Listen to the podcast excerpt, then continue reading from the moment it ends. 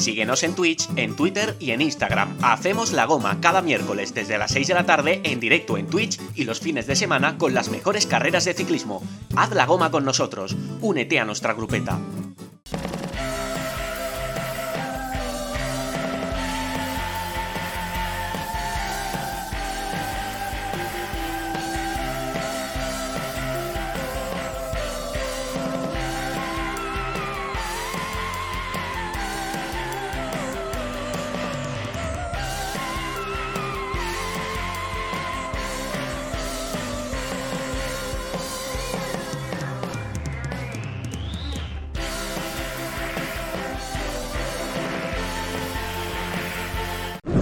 Hacemos la goma. Únete a nuestra grupeta en Twitch y en redes sociales.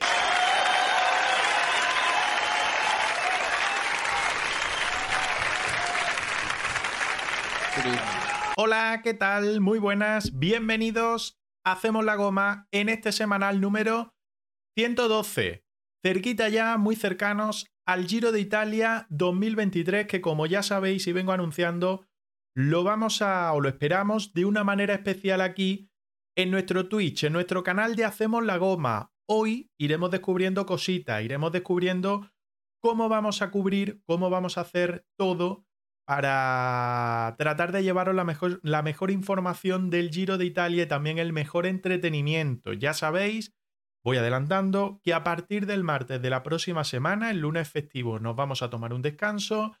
A partir del martes, día 2 de mayo, todos los días habrá directo por la noche, a partir de las 9 y media de la noche, centrado ya en la edición 2023 del Giro de Italia y que los semanales habituales de los miércoles de 8 a 10 de la noche, pues pasarán a ser un directo más a partir de las 9 y media de la noche, centrados en ese Giro de Italia. Pero en la recta final del programa de hoy, cercano ya a eso de las 10 de la noche, a partir de las 9 y media, iremos haciendo repaso un poco de lo que tenemos en mente para hacer a partir de la próxima semana. Hoy, en nuestro semanal 112 de Hacemos la Goma, lo que vamos a hacer es hablar mucho de Romandía, que se está celebrando desde ayer cuando se disputó la prólogo, en el día de hoy la primera etapa en línea, la primera victoria, en este caso al sprint, la baja de muchos ciclistas y nombres importantes además que se han bajado de la bici en el día de hoy por diversos aspectos. Uno de ellos, de hecho, no ha tomado la salida en el día de hoy, hablaremos también de ello,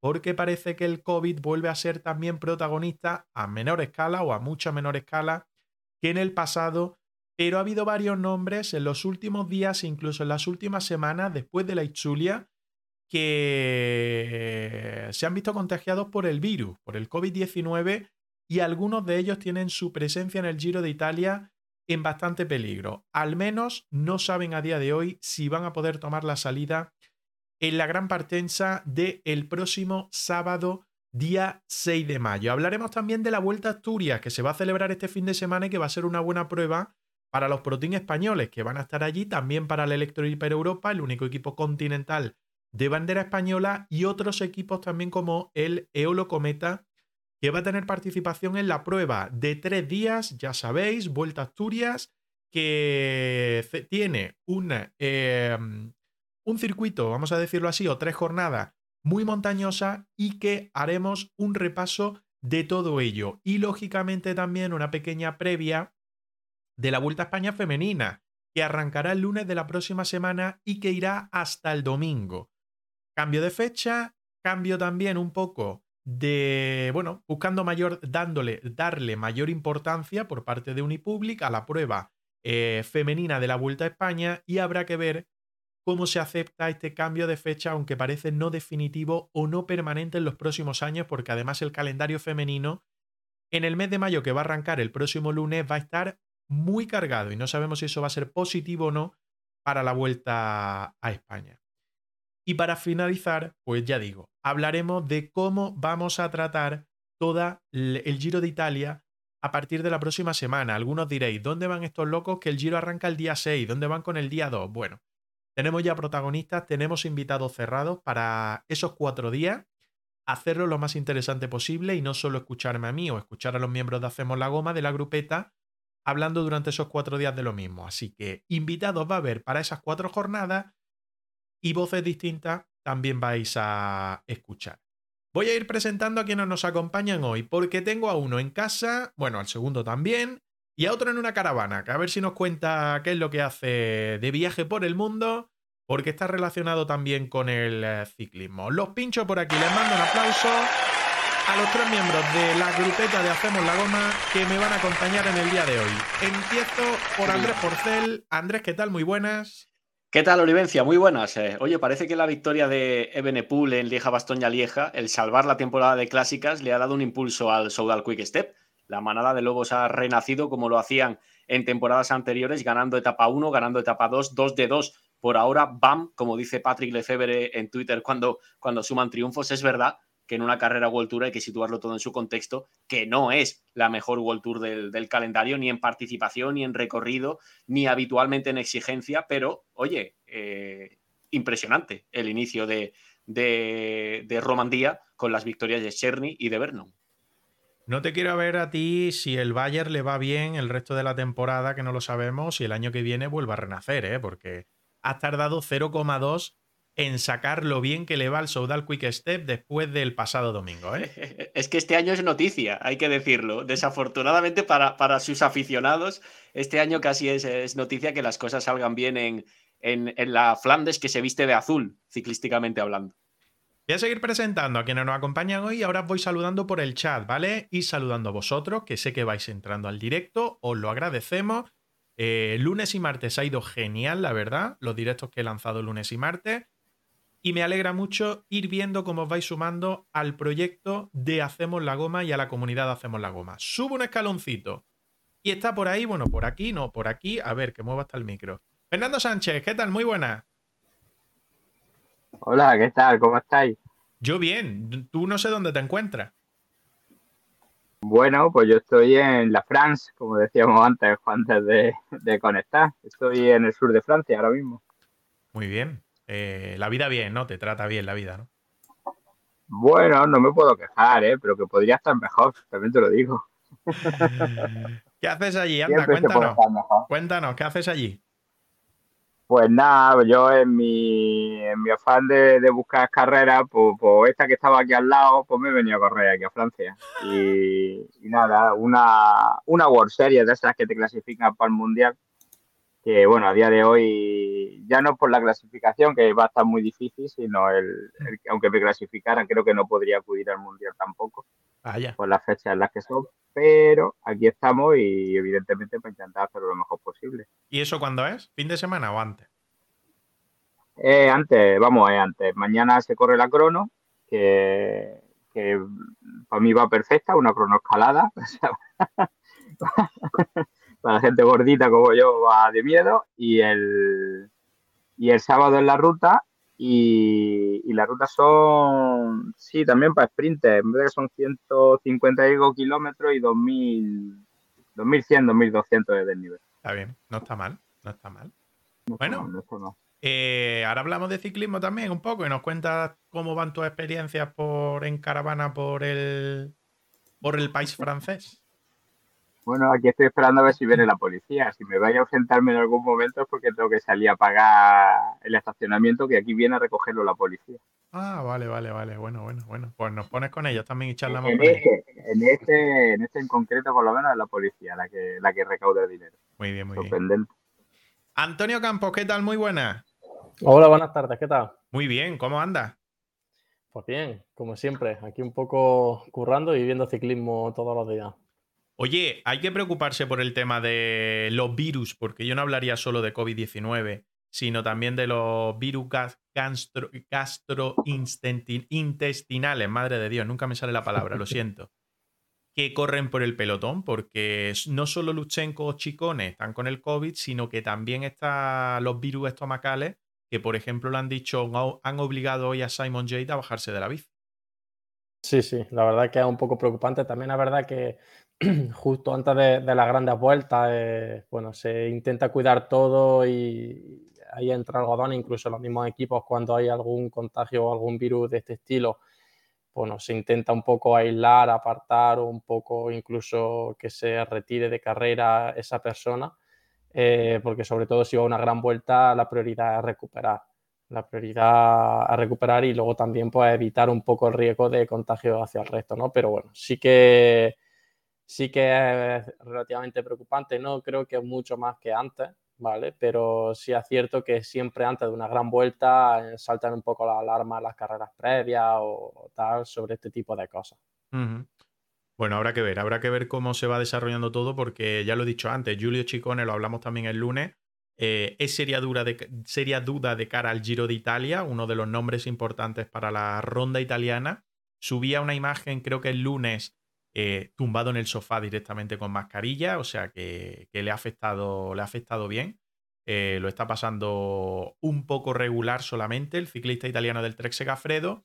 Y en el día de hoy, por Lutsenko no ha tomado la salida del Tour de Romandía. ¿Y qué me cuenta de Vuelta a Asturias? Porque es el último test, ¿no? Que vaya a tener vosotros en particular, que lleváis un bloque eh, con nombres que van a ir a ese Giro de Italia, aunque en teoría van a ir a ese Giro de Italia. Y son tres jornadas duras, ¿no? Cercanas más o menos en cuanto a similitudes con Italia, ¿no?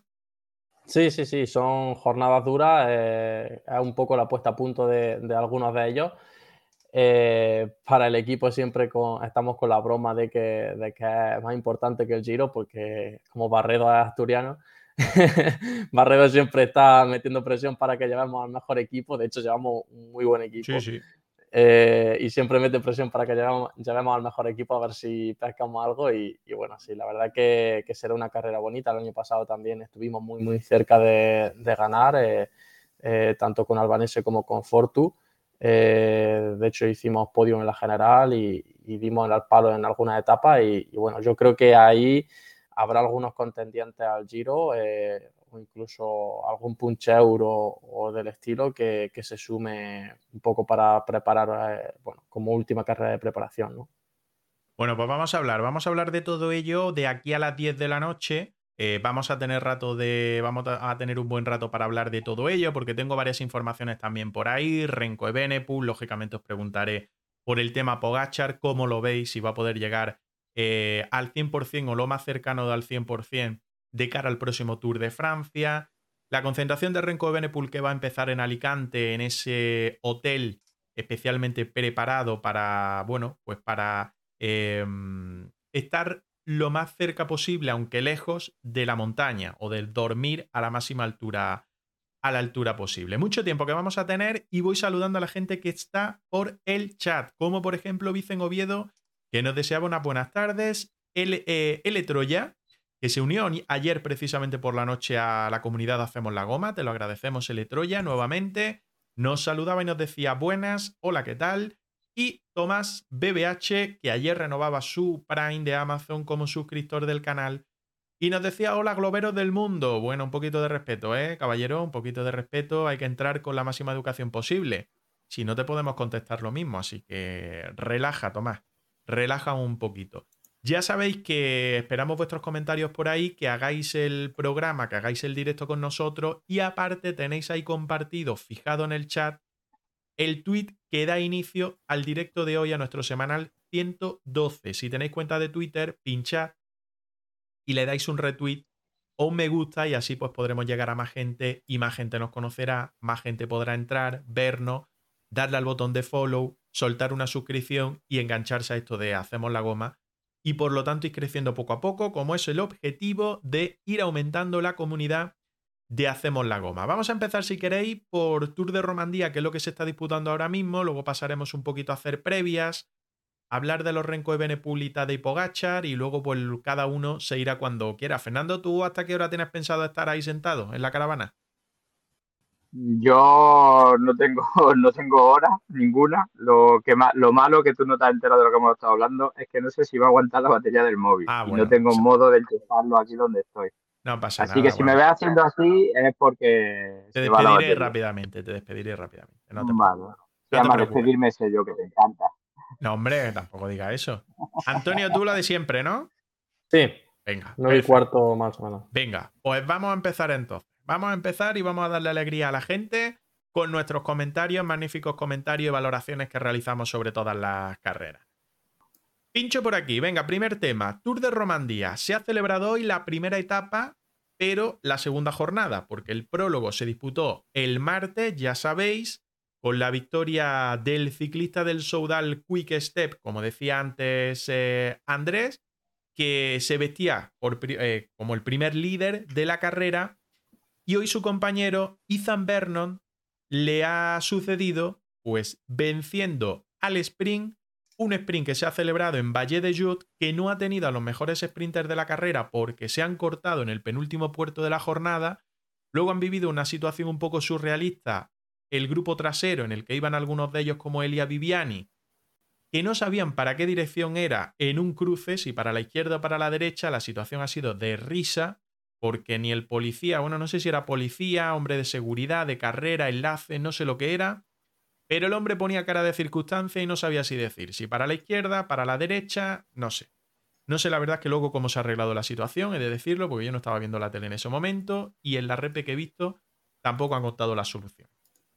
Pero ya digo, situación extraña. Un tour de Romandía, de Romandía, no de Rumanía, de Romandía un poco extraño ya de por sí. Lo hablábamos Andrés y yo antes de arrancar, un tour de Romandía que ha, quedado ahí un poco en tierra de nadie. Pero bueno, ahora hablaremos de eso.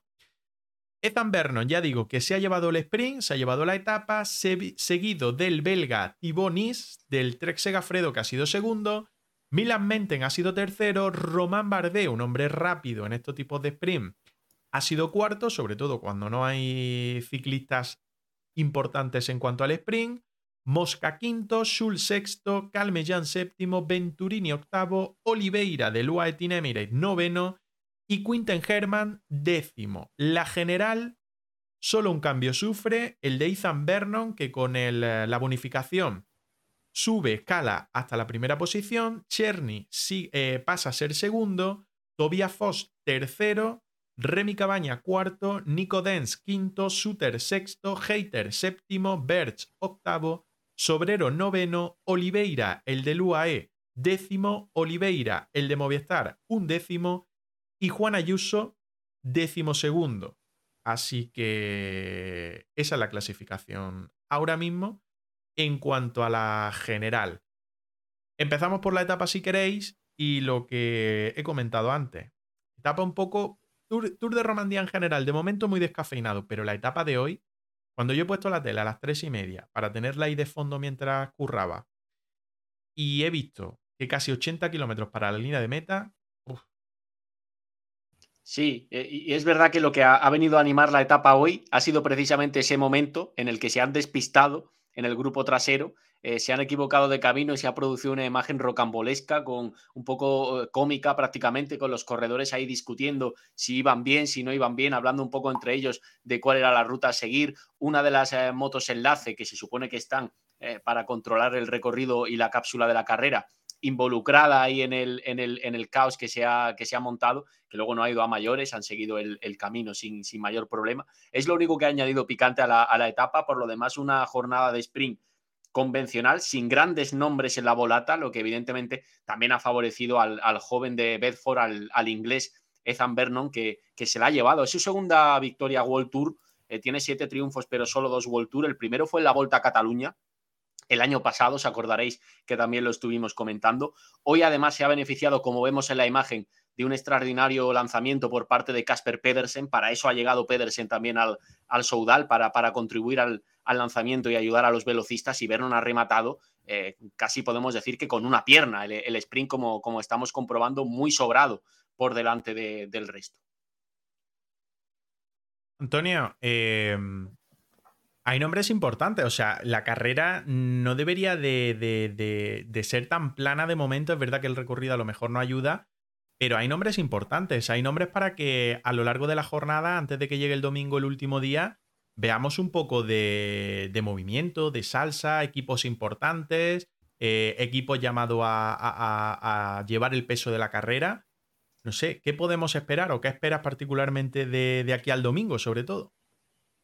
Sí, hay, hay evidentemente una muy buena start list. También es verdad que los que se han bajado de la bici son nombres muy, muy importantes.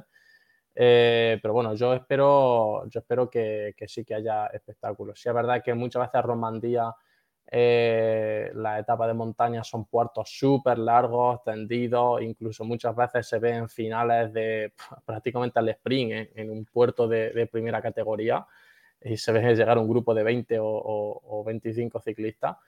Eh, pero bueno, también creo que, debería de haber algunos ciclistas un poco más segunda espada que no vayan a ir al Giro y tal, que, vaya, que tengan que, ir a muerte porque al final una vuelta World Tour, una vuelta bastante importante y bueno, y, la participación es buena.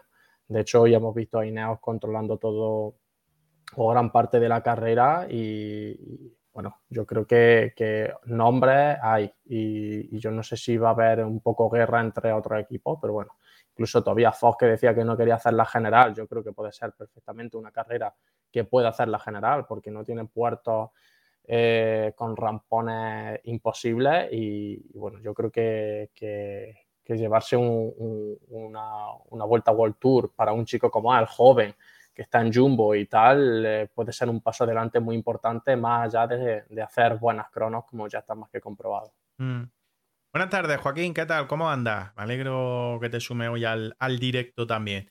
Eh, las bajas de hoy, lo ha comentado Antonio, bueno, los nombres de Mark Cavendish, de Rui Costa. Eh, lo de Mark Cavendish no lo sé. Lo de Rui Costa, el patinazo que tuvo en la prólogo el martes, en el prólogo el martes, rompiendo el plato de la bici, eh, no sé si por fuerza o porque estaba tocadete. Se dio un fuerte golpe en la rodilla izquierda y eso le ha hecho abandonar. Hoy se estaba cortando del grupo principal casi al inicio de etapa durante gran parte de la jornada. Y luego los casos de Luchenko, que no ha tomado la salida a causa de, pues, del COVID-19, y de Simon Jade, que se ha tenido que bajar de la bici porque, porque tenía problemas, problemas de, estómago, parece que un virus que le, que le ha afectado. Y luego Fernando, eh, está el nombre de Juan Ayuso, que no participa, ya lo, estuvimos hablando el lunes, no participa, eh, no se pone un dorsal, no, no participa en una carrera desde la última edición de la Vuelta a España, que leímos en una entrevista en marca que lo ha pasado bastante mal, que parece que la lesión eh, tiene que ver con un nervio que le, que le produce esas molestias, que no tiene nada que ver tampoco con una tendinitis, sino que es más un nervio que se ha sometido a distintas pruebas, que sigue teniendo dolor, parece, pero que se está probando en este Tour de Romandía. De momento está ahí, está a 12 segunditos de, mm, del liderato y a ver qué pasa, ¿no? Porque es el mejor español, uno de los mejores de su equipo y claro, no sabemos cómo puede responder. Yo creo que ni él mismo lo sabe. Bueno, evidentemente si lleva sin correr desde la Vuelta a España no creo que nadie le pueda exigir absolutamente nada. Eh, yo creo que lo que tiene que hacer ir poco a poco, comprobar que, la lesión está completamente superada y ya te digo, y poco más. Es que no, no se le puede exigir nada, que si llega alguna carrera, alguna esa, una de las etapas y se encuentra bien y tira para adelante, pues, pues mejor, pero que, ahora lo que tiene que hacer es disfrutar, de, volver a recuperar sensaciones y, poco más. Ya te digo, no podemos exigirle, exigirle nada a Juan. ¿Y cómo se para, Antonio? Porque una fuerza de la naturaleza como puede ser Juan Ayuso o Carlos Rodríguez, por mucha molestia que tenga, ¿cómo le dice, chico, mantente tranquilo? Porque vamos, la crono que hizo ayer para estar lesionado. Ya, bueno, yo, yo imagino que también, aunque ellos estén muy motivados y tengan muchas ganas, eh, también son chicos bastante inteligentes, además los dos que has dicho precisamente. Entonces yo creo que, que, al final razonando un poco con ellos y con gente de confianza de ellos, de su entrenador o su director o gente que al final sepa de lo que está hablando, los puede calmar y los pueden eh, hacer entrar un poco en razón. Pero sí es cierto que, que tú una vez que te ves en una carrera importante con gente importante después de muchísimo tiempo sin competir, es muy complicado que no entre al trapo y que, y que teniendo gas eh, no quiera sufrir al máximo, vaya, incluso estar disputando si, si hay piernas. Pero bueno, al final yo pienso que, que son inteligentes y, pienso que las cosas Ayuso las tiene claras y sabe que es la vuelta a España y que no hay que supeditar nada a la vuelta. Además, después de, de llevar mucho tiempo parado, creo que, que hay que mantener la, cabeza fría mm. y, hay que tener un poco las cosas claras y ser cauto. Mm. Andrea, hay nombres importantes, ya lo habíamos dicho. Hay nombres de los que se espera mucho. La verdad es que el terreno, bueno, pues queda un poco descafeinado, ya lo hemos dicho. Eh, mañana voy a pinchar por aquí la etapa que hay mañana, esa segunda jornada, esa segunda etapa, eh, con final en la Chaux de Fonds, 162,7 kilómetros.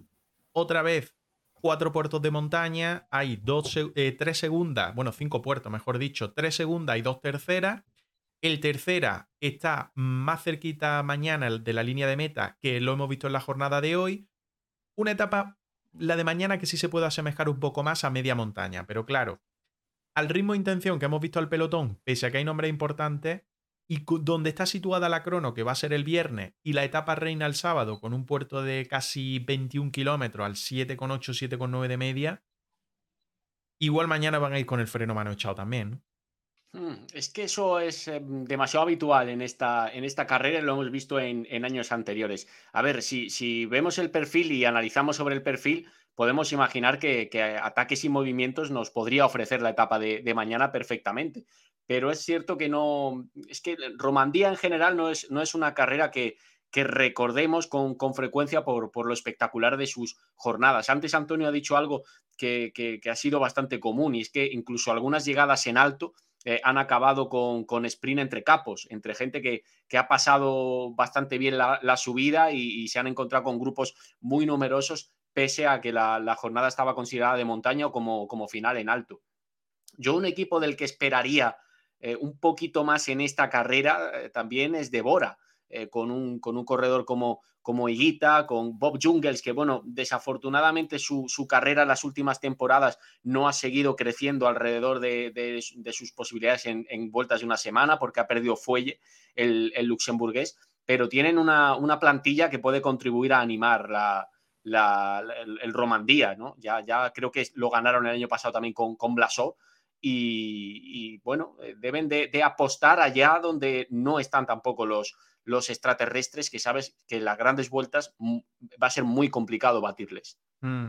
Y luego está el tema de Movistar, eh, Fernando Antonio, que es verdad que la verdad es que las Ardenas han sido un poco decepcionantes, por no decir muy decepcionantes para el equipo, porque no se han visto prácticamente. Luego está el caso de Enric Mas, que parece que, que también ha estado un poco enfermo, que le ha pasado factura los cambios de temperatura, el frío, la lluvia que ha vivido en Bélgica. Y tienen en este Romandía Mateo Jorgensen que se ha convertido, yo creo que tiene un foco encima después de sus buenas actuaciones en este 2023 y que no tiene contrato. Que parece que Movistar está luchando ahí por, eh, por renovarlo, por retenerlo, pero que las ofertas no le, no le, no le faltan. ¿Veis en un Jorgensen a un ciclista que pueda estar ahí con Tobias Foss, que pueda estar con Adam Jay, que pueda estar con Juan Ayuso? No sé qué más nombres veis de cara a la general hasta el domingo. Sí, yo sí lo vería en ese nivel. Eh, Jorgensen ha demostrado que puede subir eh, puertos bastante importantes. Además, si son tendidos, eh, para nada se le resisten. Ya lo vimos, creo, este año incluso en el, Tour de los Emiratos, creo, que, estuvo subiendo prácticamente con los mejores. yo creo que el no tener... Oman puede ser. Oman. puede ser, sí. Mm. Eh, creo que el no tener contrato siempre es una motivación bastante grande. Además, eh, cuando tratas con los ciclistas, se nota perfectamente cuando no tienen contrato, porque tienen un, hambre y una, y unas ganas de, competir y solo no piensan en otra cosa, solo competir, competir, competir. Eh, entonces, bueno, creo que, que, es una motivación bastante importante. Además, él, que es bastante querido, yo a él sí que lo vería con, con los favoritos eh, creo que, quizá, por ejemplo, eh, en Bahrein, Gino Mother puede estar metido en la general, porque además... Eh, Otro sin contrato para el año que viene. Claro, y es, suizo, entonces yo imagino que, al final estará también bastante motivado para, esta carrera. quizá Luis Menger puede estar metido también en la general. bueno, Romain Bardet también eh, sí que hay ciclistas, un poco prácticamente en cada equipo tiene, tiene uno. El Cofidis también tiene a Ioniz Aguirre. Mm. Entonces, sí que quizás no están los grandes nombres a los que solemos estar eh, un poco acostumbrados, que, siempre hay uno o dos en, alguna vuelta y, al final acaba siendo la respuesta fácil, ¿no?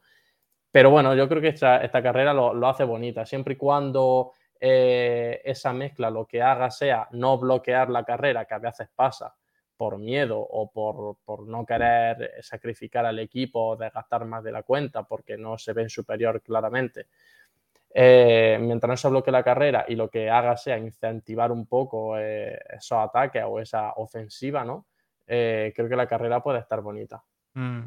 Fernando, si te digo Tion 2000, eh, donde, se va, donde va a llegar la carrera el próximo sábado, ¿lo conoces? ¿Lo desconoces? ¿No tienes ni idea?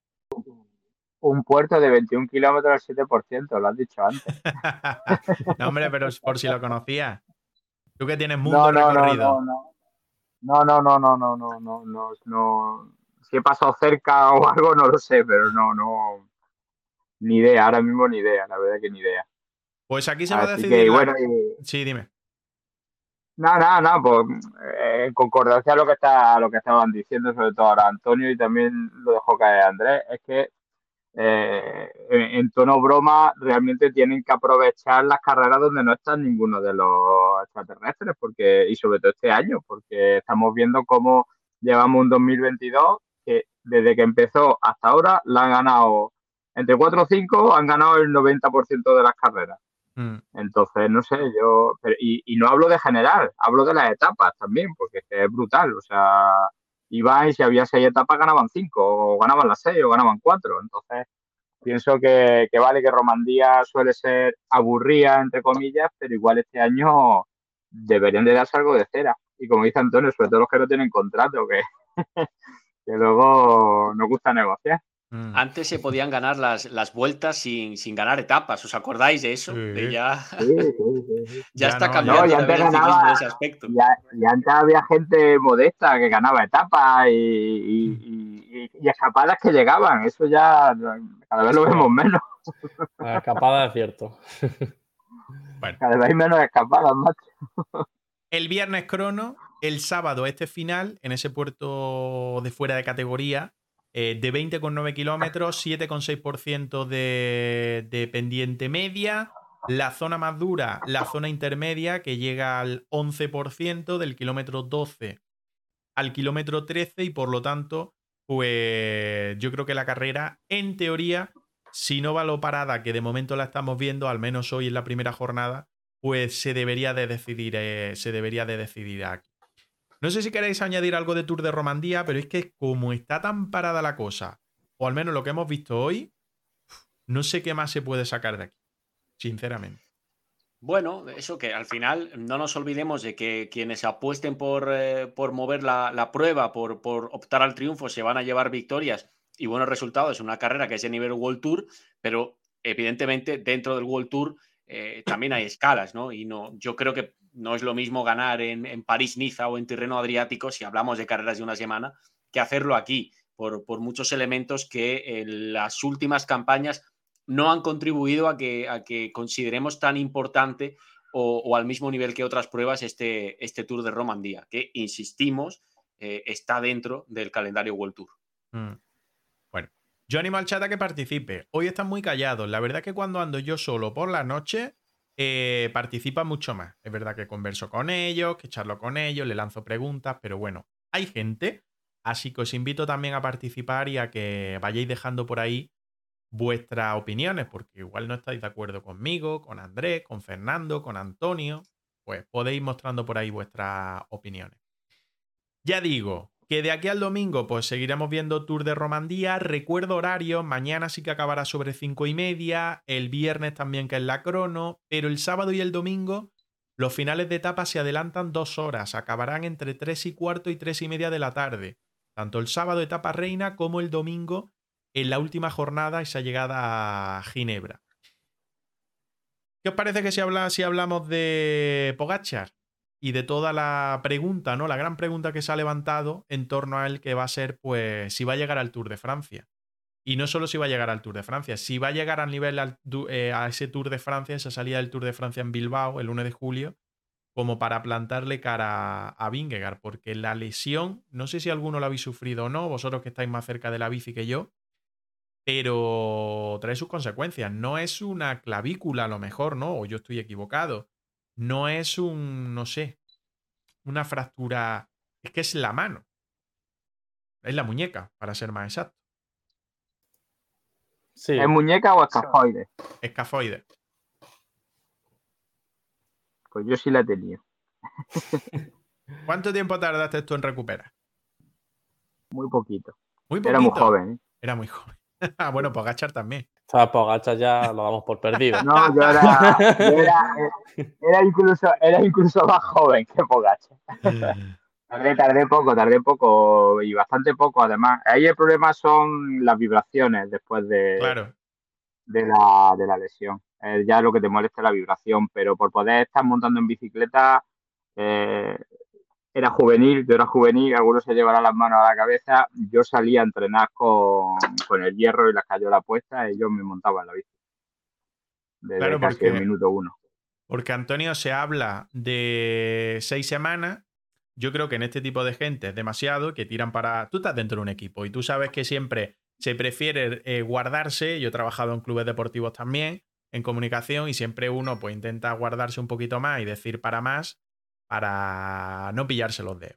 Así que yo creo que seis semanas no se llegará, que serán menos. Pero ¿con cuántas semanas se puede montar en rodillo y empezar a hacer aunque sea rodillo, no salir a calle? En rodillo va a estar montado bastante pronto, ¿eh? pero bastante pronto. De hecho, igual no está escuchando ya. no está escuchando en el rodillo seguramente. No, estará bastante pronto. Eh. Yo tengo experiencia, no propia, pero sí con, con un chico que, que, entrené el año pasado, en Marcel Camprubí, que, que ha pasado este año profesional con el CUN 36.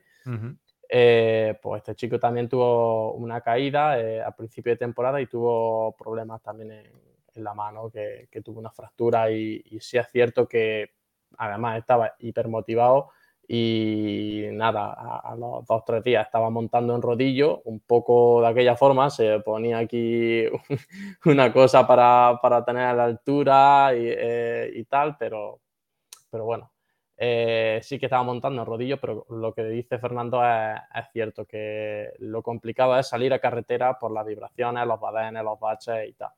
Eh, eso era lo que más eh, cuesta arriba se le hacía. Pero bueno, eh, en su caso yo creo que, estuvo dos semanas de rodillo y, en la tercera semana empezó ya poquito a poco a salir a carretera. Sí, es verdad que no, no, no, hacía las cosas en condiciones, es decir, no, no estaba con normalidad, tenía que ir con mucha precaución y tal, pero, y evidentemente no puede agarrar igual de fuerte y zarandear la bici igual y que vibre igual, pero, pero bueno, eh, al final, esto, como tú dices, siempre se tira por lo alto, tanto a los médicos como luego a nivel de prensa y como a todos los niveles prácticamente para no pillarse a los dedos.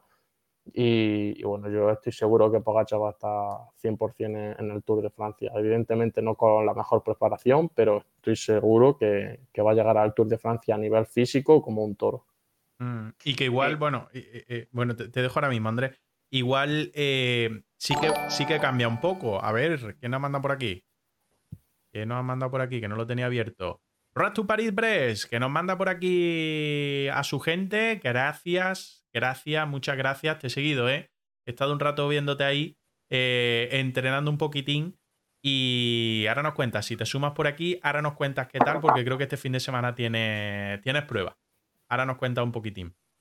Decía Antonio que, mm, que son 10 semanas lo que quedan para el Tour de Francia, que en principio solo tenía una fecha marcada que por aquí estamos, dice, gracias, gracias, Road to Paris Brest. Seguirlo, seguirlo, que tiene, tiene cositas chulas para, hacer en, en, IRL, competiciones.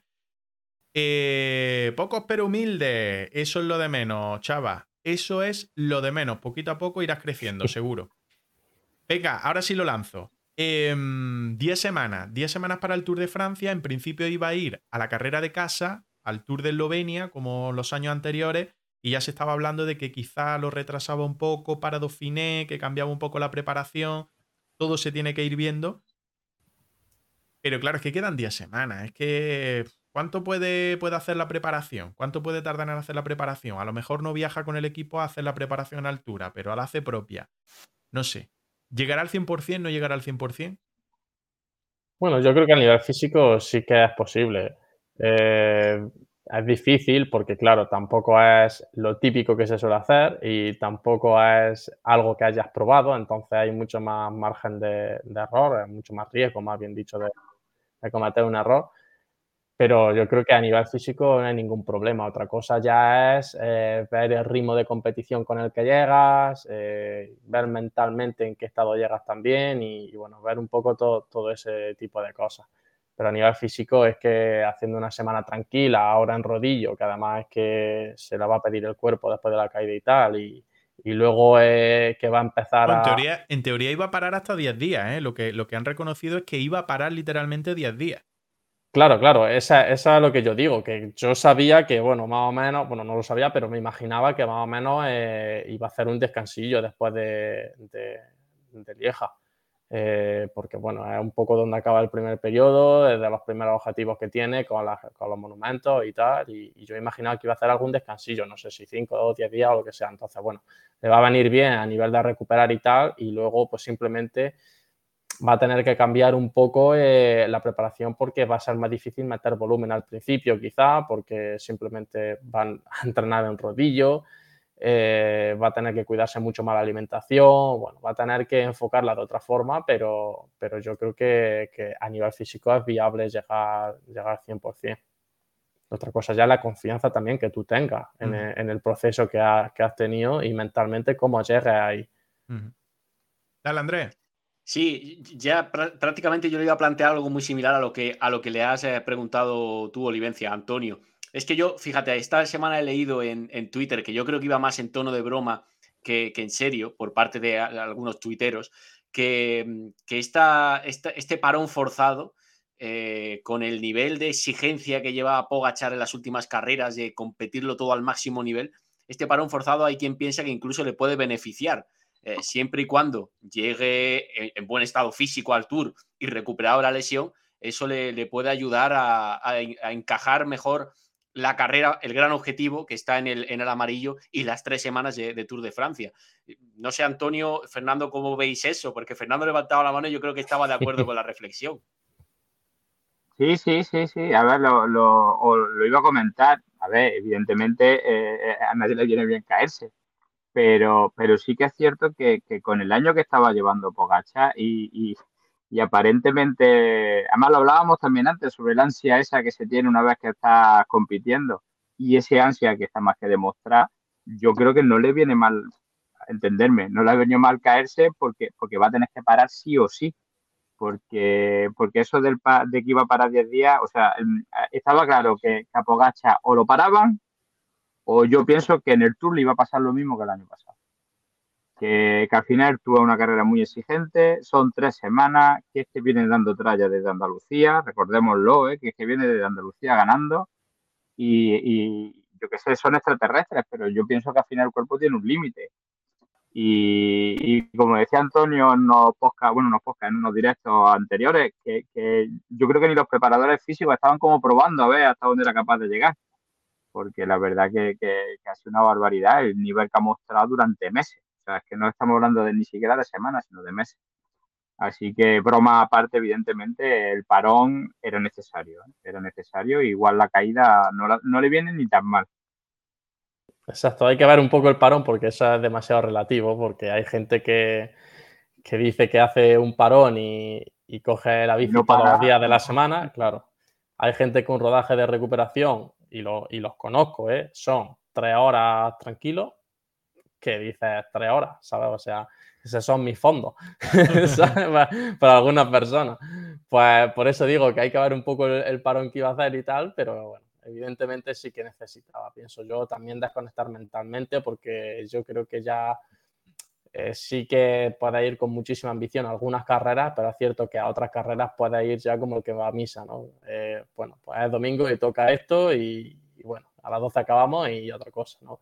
Entonces, es cierto que, yo creo que, un ciclista profesional se tiene que, una de las grandes diferencias que tiene que tener eh, con un amateur es que debe saber muy bien los eh, la época en las que tiene que competir y estar a tope, tanto física como mentalmente, y la época en las que tiene que saber desconectar o incluso estar en casa y entrenar un mes o un mes y medio y punto. Ya está. Venirse aquí a la sierra o ir a algún sitio y estar un mes y medio sin competir y, estar concentrado en, mejorar, en cuidarse y, en hacer las cosas bien. Que eso muchas veces eh, a nivel profesional sí que se ve bastante porque los equipos prácticamente obligan, pero a nivel amateur eh, ver a los chavales que todos los fines de semana compiten, pero incluso de equipos importantes, todos los fines de semana, como el que va a misa. Entonces, bueno, eso yo creo que es importante que, tienen que aprender, que hay, época de competir, época de descansar y época de entrenar fuerte. Entonces, eso hay que saber diferenciarlo para preparar los grandes objetivos. Si no, estás pegando un poco tiro al aire. Estaba pensando mientras hablabais, eh, los tres, que lo que voy a hacer es preparar todos estos cortes y se lo voy a mandar por un lado a Tadej Pogacar para que se venga arriba y por otro a Jonas Vingegaard también para que se venga arriba, porque como el tío se relaje y diga, bueno, este va a llegar, el esloveno va a llegar tocadito, el esloveno, el esloveno lo vamos a cansar, si el año pasado ya lo cansamos, este año lo vamos a cansar más fácil. Así que así nos aseguramos guerra segura, nos aseguramos un poquito de, de guerra segura. Si nos adelantamos un par de meses, vamos a decirlo así, sí, un par de meses, casi un par de meses, tenemos el Giro de Italia. Y uno de los grandes favoritos al Giro de Italia es este bicho que viene de ganar el otro día Lieja, Bastoña, Lieja, de haber arrancado la temporada un poquito más diésel, vamos a decirlo así, porque había sumado dos victorias en Cataluña, pero había ganado la general sin ganar la general, había ganado la general del UAE Tour pero no se había, llegado, no se había llevado ninguna etapa, salvo la eh, crono por equipos, eh, que lo hizo junto al resto de su equipo, como el, eh, como el nombre indica. Y sin embargo, va a llegar al Giro de Italia, yo creo que en un momento bastante espléndido, ya digo, después de llevarse la Lieja. Vale. Pues esto lo he preparado también para hablar con Antonio. Se ha publicado que vuelve a España. Ya sabéis que, bueno, ha estado concentrado durante tres semanas, creo, en Tenerife. Están aquí las fechas, de hecho. Del 31 de marzo al 20 de abril estuvo en Tenerife, junto a la Soudal Quick Step. Tres semanitas buenas en el Teide, en altura. Ha ido a Lieja, ha ganado y ahora lejos de decir, me voy a ir a casa a tomar un descanso, a estar con la familia, porque no la voy a ver en un mes, si va la cosa bien en el Giro de Italia, pues nada.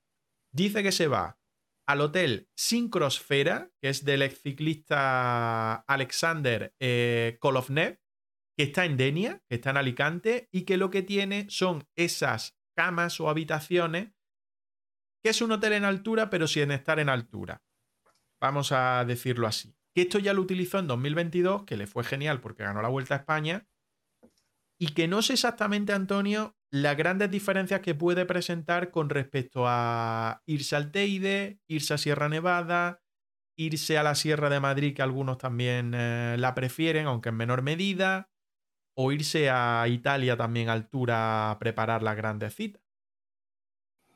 Bueno, eh, sí que conozco esos hoteles. De hecho, eh, bueno, yo con un chico que está ahí trabajando, he estado hablando, ya llevo un par de años hablando, porque es compañero mío también estudió también el mismo máster que yo, eh, Borja Camarena se llama, y, sí que, y bueno, está trabajando ahí.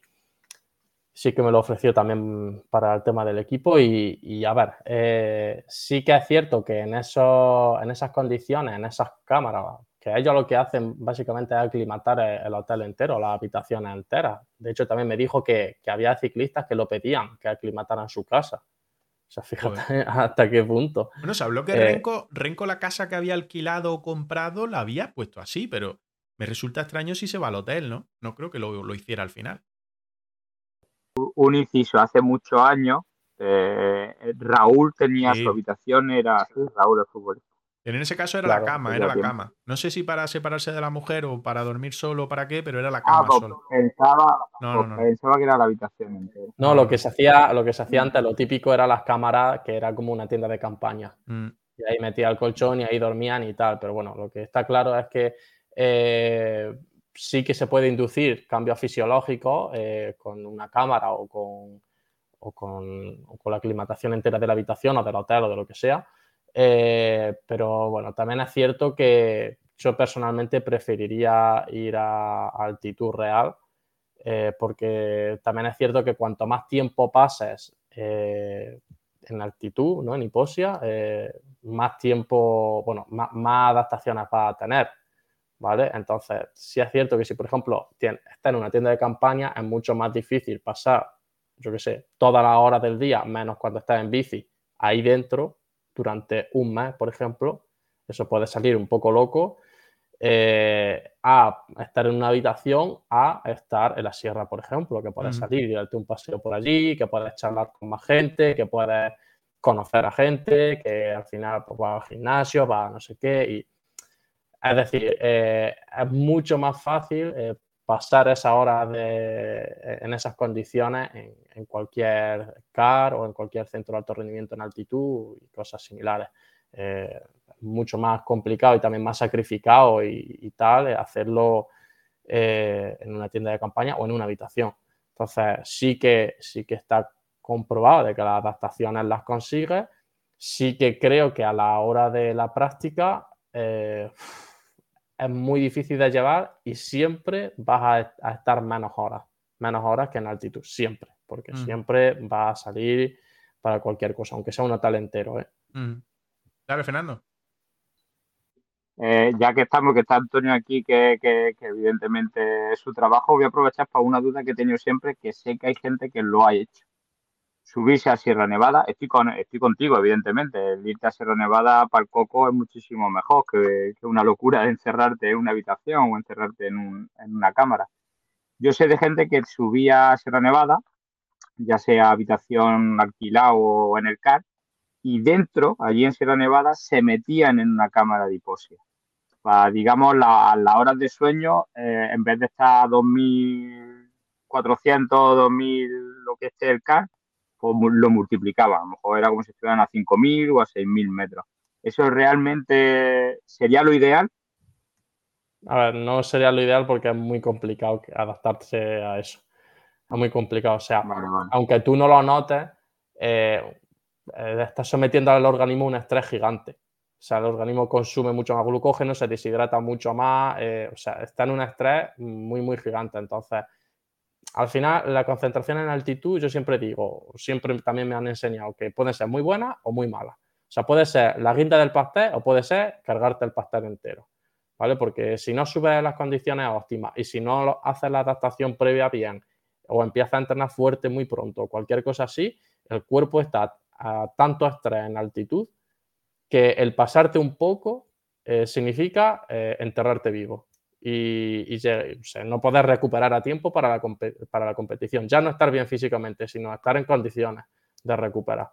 Entonces, eh, el hacer eso, a ver, lo puedes hacer y evidentemente estás buscando un, estrés más alto y unas adaptaciones más altas, pero claro, es complejo asimilar eso y, y que el cuerpo, eh, bueno, al final se, se adecue a eso. Eh, pues conozco, conozco alguno, conozco algún caso. Depende de la persona, ¿no? Porque si se lo dice a una persona, yo qué sé, se lo dice a un colombiano, se lo dice a una persona que esté acostumbrado a que haga escalada de alta montaña o cualquier cosa así, pues bueno, puede cuadrar, ¿no? Pero un ciclista normal y corriente que, uff, me, me, cuesta, es un poco jugar con fuego, ¿eh? Tela, yo no lo había escuchado. Sí, sí, Sí, sí, de hecho uno, uno era es granaíno, o era granaíno porque ya no es corredor. Ah, pensaba que ya no estaba entre nosotros. Bueno, bueno, bueno. No, no. Tal y como lo has dicho. Murió en una tienda de campaña. Claro, yo iba a decir eso. Murió en el intento del ascenso. dejó el ciclismo ya hace algunos años, pero sí que es verdad que, que lo hacía. Tenía su, su, casa, porque era una casa suya, yo digo, era granaína incluso le alquilaba a otros corredores para la cámara de hipoxia y, el apartamento allí en Sierra Nevada. Curioso, curioso. Así que ya, ya era la curiosidad si realmente era, era útil o no era útil. Pero tal y como lo ha planteado Antonio, yo también me decanto por eso, que al final es un estrés quizás innecesario para el cuerpo. Yo pienso que una concentración al final aunque se hiciera a nivel del mar, al final te viene bien, porque, porque no deja de ser un entrenamiento, un apartarte un poco de todo y centrarte solo en entrenar, y evidentemente la altura te lo va a mejorar. Pero yo pienso que, lo, más importante, por lo menos eso ya me pongo pensando en un corredor, lo más importante, o, pensando en mí, los que ya no lo soy, pero bueno, eh, es tener la cabeza bien. O sea, como tú te vayas al mejor sitio del mundo, pero tú la cabeza te explote, por, así decirlo, como se dice vulgarmente, mm, duras dos días. O sea, eso, eso está claro. Que lo más importante yo pienso que, que es eso. Y si Renko pues, está a gusto en ese, en ese hotel porque lo hizo en la Vuelta a España y le fue bien, pues seguramente le va a ir bien otra vez. O sea, además, somos animales de costumbre. Si una cosa nos va bien, somos tan tontos que la repetimos una y otra vez, una y otra vez hasta que nos vaya mal. O sea que no, suele, tener, tener fallo. ¿Qué tal? Buenas noches. Gracias por unirte al directo. Llevamos ya casi una horita de directo porque ya sabéis que el semanal, que hoy será el último hasta después del Giro de Italia, pues eh, lo arrancamos a las, a las 8 de la tarde. Oye, Andrés, que sobre este tema yo te pregunto a ti, porque además en este mismo reportaje que le hacen a Renko de Benepul, pues se habla también de que ha coincidido con Primo Roglic. Literalmente habla sobre eso y dice: Ebenepul, que permaneció en el Teide del 31 de marzo al 20 de abril, en ocasiones se encontró con su principal competidor en el próximo Giro de Italia, Primo Roglic. Decía Renko, en el desayuno y a la cena a veces nos cruzamos y saludamos cortésmente. Buenos días, buenas tardes. Una vez llegó a, una breve conversación. No sé si porque no se entienden o por qué, pero bueno. Agradable pequeña charla entre dos ciclistas nada especial. Durante el día apenas nos veíamos porque nuestros entrenamientos eran bastante diferentes. Joder, lo de verse la cara con el que dentro de unas cuantas semanas te puede joder todo, tiene que ser un poco tenso, ¿no? Yo creo que más que nada tenso. Sí, sí, tienen que ser momentos de cierta, bueno, que te deben de recordar a lo que está por venir, ¿no? El, encontrarte con, con, el que va a ser tu rival directo. Si todo se da con normalidad, eh, los que van a protagonizar la batalla encarnizada por el Giro van a ser ellos y sus, sus equipos y bueno, pero no deja de ser normal. Eso ha tenido que pasar muchas veces también en Sierra Nevada, con aspirantes al Tour de Francia, al Giro, que se han cruzado, que se han visto y, y ambos yo creo que son corredores cordiales. Es verdad que el carácter de Benepul a veces lo podemos señalar como un poquito, entiéndase la palabra, sobradete en algunos comentarios o, en algunas formas de, actuar incluso encima de la bici o con el público. A Rowling se le ve un tipo más tranquilo en ese aspecto, como más eh, con, una, con una educación más, eh, bueno, más, más marcada a, un centro europeo más, más tranquilo. Pero, pero bueno, yo creo que sí se, entenderán, ¿no? Hablarán en inglés lo que hayan hablado, no, no comparten quizá otro, otro idioma, pero sí el, el inglés y bueno, eh, entiendo que la cordialidad propia de dos rivales, sin, sin grandes fiestas tampoco entre, entre ambos. O imagináis, o imagináis esa llegada al desayuno, que esté Rogli dentro de, la sala del restaurante y llegue Renko y diga eso de ¿Qué pasa aquí a los máquinas? ¿Nos hacemos una fotillo? ¿Cómo están los máquinas? ¿Cómo están los máquinas? no estaría nada mal, ¿eh? Hombre, sería, sería divertido. Yo ese comentario se lo, se lo, se lo relacionaría más a Valverde que a, que a Renko, pero que él seguro que ha hecho alguno similar, ¿no? En esas concentraciones, incluso con rivales y demás. Pero, pero bueno, oye, la verdad es que tiene que ser interesante, si, por ejemplo, subirse en el ascensor, ¿no? Del, del, hotel, allí en el Teide. ¿A qué planta vas? Eso es, a, dónde subes, ¿no? Eh, eh, y, que se, y que se encuentren los dos, ¿no? Eso sí que tiene que ser un momento. Yo creo que ni del tiempo hablarían en esa, en esa conversación de ascensor. Sí, sí, sí, tenso, tenso tiene que ser, tenso tiene que ser eso, seguro, seguro. Eh, bueno, de la victoria del otro día de Lieja, no sé si queréis comentar algo ahora que estamos hablando también del tema Renko. Bueno, nosotros tuvimos la oportunidad de, reaccionar a ella en, tiempo real y, yo creo que fue tan previsible en el buen sentido, ¿no? Se estaba viendo cómo el, el Soudal Quick Step calentaba, tensaba desde el pelotón, añadía velocidad, ritmo eh, a la carrera de una forma muy, vertical, muy constante eh, para prepararlo todo de cara a la Redut y volver a lanzar un, ataque salvaje, el Renko Benepul vestido de arco iris esta vez, en el mismo punto para llevarse por segundo año consecutivo un monumento, la Lieja Bastoña Lieja, de una forma muy similar a como lo hizo en el 2022. Pero dejo a Fernando y a Antonio porque nosotros reaccionamos en, directo. Bueno, yo decir nada más que fue la, la, crónica de una victoria anunciada. En cuanto cayó Pogacha, se sabía, se sabía poco más o menos lo que iba a pasar. Una pena que se cayera, nos quedamos sin ver, sin ver ese duelo, pero evidentemente en la Lieja es una victoria muy, muy, muy importante, pero un poco descafeinada con, con, los animales estos que nos toca, que nos toca ver ahora. Sí, la verdad que bueno, al final fue una victoria bonita, aunque mucha gente ya se pensara que, lo tenía fácil y tal, pero bueno, lo tuvo que pelear. No, fácil. Claro, una vieja son muchos kilómetros, eh, siempre hay gente muy buena y, gente que, va súper. Eh, entonces, bueno, hay mucha gente que, que quizás ya con, la baja de, de Pogacha ya dijo, bueno, pues esto ya no hace falta casi ni verlo, ¿no? Eh, veo el vídeo del ataque y listo, ya. Pero bueno, yo, yo pienso que, que la carrera estuvo bonita. Eh, la peleó, eh, hubo un impulso muy bonito en la de Redut, que al final Pisco consiguió seguirle. detrás la batalla sí es verdad que, que, quizá, bueno, ya sabían que iban a pelear por el podium, pero, pero bueno, yo creo que, que fue interesante la carrera fue, fue interesante. Entonces, nada más, era muy superior, lo demostró, eh, fue sacándole tiempo a todos los perseguidores rodando solo, que siempre ha demostrado ser un grandísimo rodador, a pesar de ser muy, muy pequeñito. Y, bueno, eh, al final da, gusto. Yo pienso que, que aunque no sea súper emocionante al final de carrera, pero, pero el, ciclismo, el ciclismo que él hace da gusto.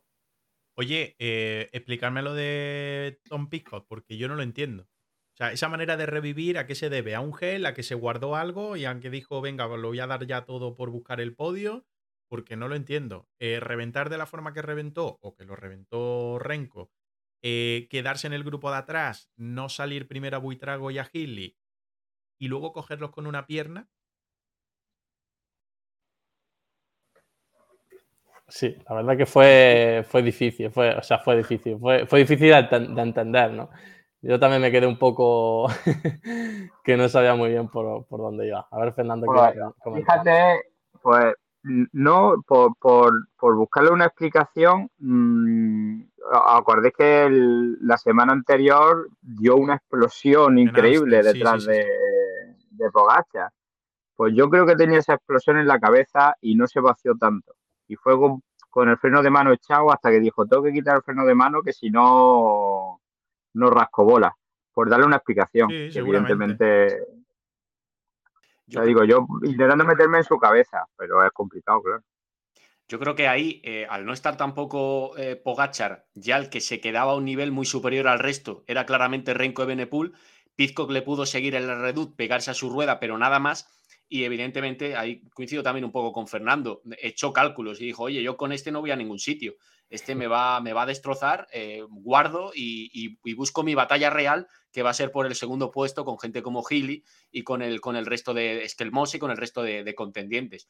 Ahí jugó bien la carta que le quedaba, no había más opciones de fuerza para, para Pizcock en el mano a mano en la compañía a Renko Benepul y decidió acompañar a otros a los que sí podía ganar y, ganó. Pero nos sorprendió, de hecho, Olivencia, me acuerdo que estábamos un poquito pensando que ya, claro, cuando vimos que Renko le soltaba, decíamos, pues la carrera de Pizco se acaba, ¿no? Este, este ya cae mm. completamente eh, de, opciones de podio, ¿no? Y, luego, pues eso, eh, vimos cómo se tomó el gel y, revivió, salió como un tiro. Es que revivió, literalmente revivió y al que el que reventó fue su compañero Sivaco. Bueno, pues yo, creo que llevaba la cabeza. no, que digo que creo que yo llevaba, que llevaba la cabeza la explosión del domingo anterior. Seguramente, seguramente lleva, lleva ahí razón. Digo que todo esto es pasado ya. O sea, todo esto ya es pasado. Ahora hay que esperar a ver cómo va la recuperación de Pogachar, a ver cómo Renko afronta el eh, Giro de Italia a partir del día 6, teniendo de contendiente o de gran contendiente a Primo Roglic. Y lo que vamos a tener este fin de semana, y aprovecho que está por aquí Antonio antes de que se marche en 10 minutitos, en la Vuelta a Asturias, prueba 2.1, prueba de una categoría inferior, pero que va a tener equipos también para buscar ese poquito de salsa que dejen las tres jornadas, viernes, sábado y domingo, con etapas, la verdad, que van a tener pues mucha montaña. Si repasamos lo que ahora mismo hay confirmado en cuanto a equipos, pues el Eolo Cometa lo tiene confirmado. En un equipo eh, formado, un 7 formado por Panchelu, Alex Martín, Diego Pablo Sevilla, Fortunato, Albanese, Gavazzi y Fernando III. El Movistar con Iván Ramiro Sosa, Inés Rubio, Amner González, Luis Mas, eh, Rangel, Antonio Pedrero y Yuri Holman, el Caja Rural, con eh, Jalia Michel, Aular, Balderstone, Barrenechea, Joseba López, Julen Amezqueta, Fernando Barceló. El Total Energy también anda por ahí, pero sin confirmar 100% el equipo, parece, ¿no? Porque salen con 5 de momento. El Electro Hiper Europa, el único equipo continental español con Ropero, nuestro amigo Ropero, Cañellas, Molenar, Martín, Faura, José María Martín, José María García, perdón, y Víctor Martínez. El Burgos BH con Alejandro Franco, José Manuel Díaz Gallego, Rodrigo Álvarez, Langelotti, Ángel Madrazo, Pelayo Sánchez, Ander Ocamica. Está también el, el Tino Bonordis, el Euskaltel con Vizcarra, Iturra, Azurmendi, Juaristi, Ballarín, Mate y Bou. Y luego están los equipos portugueses, el EFAPEL, el Aviludo Louletalo, Loule Conselo, el uh, Kern Pharma, que no tiene todavía equipo confirmado, el NSJB y Victoria Sport Cycling Team, faltan patrocinio a este equipo, el Astana de Desarrollo, el Bolton, el Global Ser Cycling y el Q36.5. ¿Sois el equipo más fuerte, Antonio? Sí, quitándonos ya la humildad. Bueno, yo creo que Movistar y incluso eh, Caja Rural también con Aular eh, tiene ahí un, gran candidato a etapa. Eh, pero bueno, evidentemente yo pienso que el equipo más fuerte a priori es Movistar sin saber quién farma qué, qué, equipo lleva y tal. Nosotros es cierto que llevamos con, o sea, llevamos un equipo muy, muy potente y seguro que vamos a estar disputando etapas, yo estoy completamente seguro, pero bueno, eh, tanto como para decir que es más fuerte, creo que, creo que un poco pasarse estando allí, por ejemplo, Movistar, ya, ya te digo. Bueno, tres jornadas, tres pruebas que van a tener ahí los equipos para, para eso, para probarse. Primer día el viernes, Cangas del Narcea, Oviedo, con eh, un puerto de segunda, el de Tineo, nada más arrancar, kilómetro 27 de etapa, la meta volante, eh, un puerto de tercera, el Escampiero, y luego de, eh, suben un puerto de segunda, el Tenebreo y una llegada a Oviedo, pues que no va a ser fácil porque tienen ascenso y un rápido descenso. Segunda jornada entre Candás y Cangas del Narcea, con un primera categoría, el Acebo, eh, cercano a meta, no muy lejano, aproximadamente a unos, eh, si no me equivoco, 20, no, 16 kilómetros para la línea de meta, más o menos, se me tenga en cuenta eso. Y el último día, Oviedo, Pola de Lena, con también bastantes puertos de montaña, entre ellos un primera categoría, un tercera para empezar, un primera y tres terceras de manera eh, escalonada, eh, perdón, consecutiva, hasta llegar a Pola de Lena, que será el punto final a esta Vuelta a Asturias 2023. Eh, que de nivel van a tener todas las jornadas, ¿no? Sí, la verdad que tienen bastantes puertos. Eh, perdón, Andrés, que te he cortado. Dale, dale, eh, Tiene bastantes puertos. Sí, es verdad que las etapas más fáciles, eh, entre comillas, tienen puertos, incluso, por ejemplo, la de Pola de Lena, que tiene un puerto de 2 kilómetros al 10% de media prácticamente. Entonces, bueno, aunque parezca que, son tachuelas, sí que son puertos que pueden romper la carrera o que puede hacer que se vaya una persona o un grupito por delante, como pasó el año pasado, por ejemplo, recuerdo la etapa de Simon Jay que, bueno, iba como, gran candidato, ganó ahí una etapa yéndose eh, en, un puerto, en, un perfil de este estilo, ¿no? Entonces, bueno, sí es verdad que los sprinters lo tienen complicado, la verdad. Eh, pero bueno, sí también creo que, habrá equipos que, no quieran romper la carrera del todo. Por ejemplo, Caja Rural con, con Aurar, eh, yo creo que, bueno, hay un par de etapas que, que las tiene en el borde de que se le vaya de las manos o de, que, de conseguir la victoria casi seguro porque, porque si pasa eso ese corredor es probable que remate. Sí, tiene pinta. La verdad es que pasa bastante bien la, la montaña, no le suele costar mucho. ¿Quién era el sprinter que había ido al Tour de los Alpes? Porque podía repetir aquí en la, en la Vuelta a Asturias, en la Vueltina. Hombre, es que mm. tratándose de la geografía de la que estamos hablando, es complicado que te salgan etapas llanas, casi, casi imposible. Es verdad que por las características de esta vuelta no se suelen utilizar los puertos más legendarios a, nivel ciclista que conocemos del Principado, lagos de Covadonga, Angliru, eh, bueno, o los más recientes añadidos como el Gamoniteiru pero eh, si es que prácticamente cualquier paso de montaña en este, en este territorio tiene, tiene un nivel muy, muy grande, ya lo has comentado, ¿no? Con esa subida al acebo en la, en la segunda jornada que también puede resultar determinante y el descenso posterior hasta, hasta Cangas del, Narcea. Mucho recorrido, por ejemplo, desde Oviedo hacia el interior, haciendo un bucle norte y luego bajando a lo que allí se llama el interior, que es eh, circular hacia, hacia el sur, a la zona más eh, minera, y, seguro que va a ser bonita. Yo lo que creo es que, bueno, oportunidad muy buena también para Iván Ramiro Sosa de, de quitarse un poquito de, presión,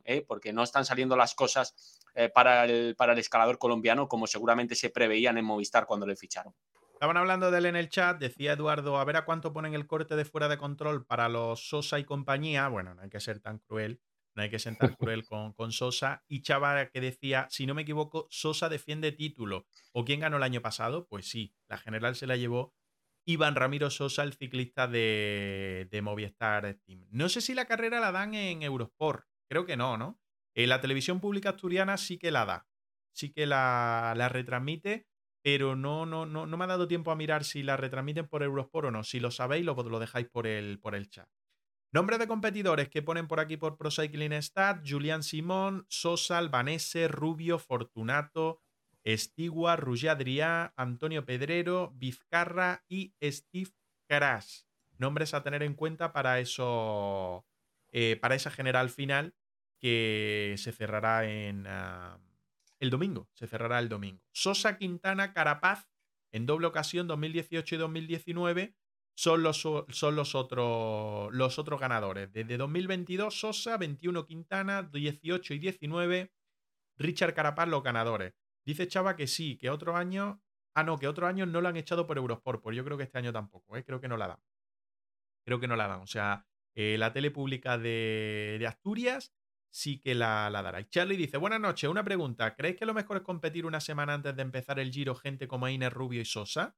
Me refiero que al final son tres días de competición, no es una carrera de un día. Pues esta pregunta te la puede contestar Antonio. Eh, sí, sí, no, no hay ningún problema. Eh, al final puede ser los últimos días de calidad eh, y, no hay ningún problema porque, bueno, también hay que pensar que, estos corredores con el nivel que tienen recuperan a un nivel que, no es parecido al nuestro, ¿no? Entonces, bueno, no, hay ningún tipo de problema, siempre y cuando eh, se pueda pautar un poco los días de recuperación eh, próximos al Giro de Italia.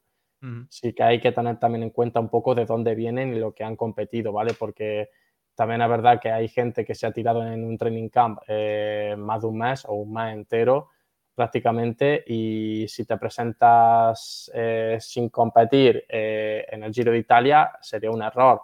Si te, a lo mejor por timing en Training Camp no te va bien competir en Tour de Alpes o te parece demasiado excesivo eh, la dificultad que tiene la carrera porque es un nivel bastante extremo. Entonces, bueno, ya depende un poco también del corredor, ¿no?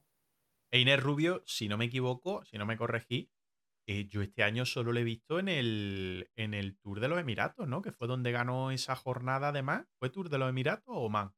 estuvo en Cataluña también. Ah, estuvo en Cataluña, vale, vale, vale. Mm. Pues yo ahí no lo tenía, no lo tenía controlado. Y Sosa sí que lo he visto competir más. Sobre todo, sobre todo últimamente. Pero bueno.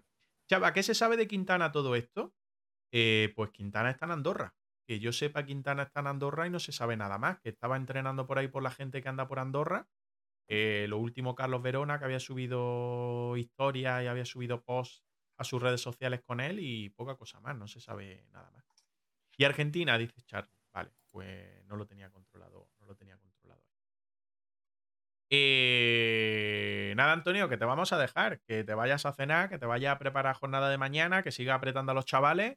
Ahora Asturias y luego el Giro de Italia. Por cierto, semana que viene, cuando tú quieras, tienes la puerta ventana y todas las formas de entrar abiertas porque estaremos por la noche echando un rato. Perfecto, pues me asomaré algún día y, con todo el gusto. Muy bien, Antonio, muchísimas gracias una semana más por estar por aquí. Chao, chao, adiós. Otro y un abrazo, chao. Ahí despedimos a Antonio Campos, Chala que nos decía por el chat. Se ha vuelto streamer andorrano Quintana. Bueno, pues no sé, no sé si lanza directo. No sé si lanza directo o no el bueno de, de Nairo Quintana, pero, pero sí, de momento sigue ahí. Yo no sé si se ha afincado no. Tampoco sé qué es lo que se necesita para afincarse por ahí. ¿Tú lo sabes, Fernando? Pues no, no, no, no tengo ni idea. De momento, como nuestro plan de irnos a Andorra está en pausa, de momento no, no, no, me he preocupado de, mirarlo, pero yo iba a hacer la misma broma. Lo mismo se ha traído ya los ahorros aquí, aquí a Andorra el colombiano, vete a saber. Y soltando por ahí suscripciones, venga, que el objetivo es irnos a Andorra, al menos Fernando y yo. El objetivo es irnos, irnos para Andorra y vivir, a ver cómo se vive, a ver cómo se vive, a ver cómo se De momento podemos podemos vivir la caravana mientras conseguimos alguna cosa más interesante. Pero Antonio Alix se va a enfadar con nosotros, ¿eh? como nos vayamos a Andorra, con los palos que le da a los que, a los que residen allí. cada uno puede hacer lo que quiera, yo tampoco lo veo tan mal. Yo me puedo meter y tal, pero no, lo veo tan mal. Cada uno. Sí, sí, a ver, es la broma, es la broma de hacer la, es la broma fácil, pero yo estoy contigo, o sea, que cada uno que haga que haga lo que quiera, mientras sea feliz todo el mundo y a mí me dejen en paz, como yo digo, cada uno que haga lo que quiera. Totalmente. Bueno, vuelta a Asturias, que terminará el domingo y el lunes, día festivo, la tradicional prueba, la clásica, de Frankfurt, pues de más de 200 kilómetros, que van a tener que afrontar en este caso, pues ciclistas, muchos velocistas que van a estar, que van a estar allí. Entre los competidores, bueno, creo que la Starling no está muy confirmada todavía. Bueno, sí hay bastantes nombres. Sin confirmar 100%, pues podemos resaltar a Jasper Philipsen, Arnaud Deli, Alexander Christoph, Sam Bennett, Matteo Trentin, Hugo Hofstetter, Mark Hirschi, Pascal Ackermann, George Zimmermann o Neil Pollitt. Por lo tanto, Andrés, la verdad es que nombres como para que Fuga Fuga tenga pocas opciones de llegar, ¿eh? Muy poquitas. Una clásica controlada por los equipos que llevan velocistas. Los bloques más importantes suelen alinear a los suyos. Recordemos, es de nivel World Tour.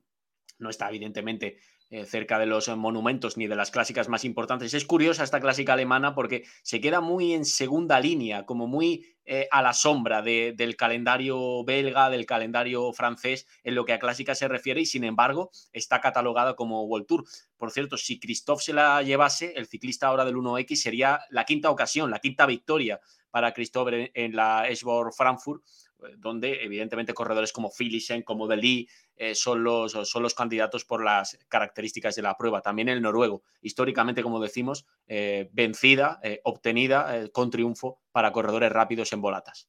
Eso es, de 2014 a 2018 se la llevó Christoph, 2019 Ackerman, 2021, porque en 2020 no se disputó, Jasper Philipsen y 2022 Sam Bennett. no, Charlie, no va a Movistar, no está, no está inscrito en esta, en esta carrera, en esta clásica alemana. Em, en principio, al menos no está puesto ahí en Starlit, el equipo Movistar. Ni va Quick Step tampoco, que es curioso, porque suelen tener siempre corredores para este tipo de pruebas y no, no, no aparecen en eh, preinscritos en la carrera. Mm, a ver, si no aparecen ahí, yo creo que no, que, no, que no asistirán.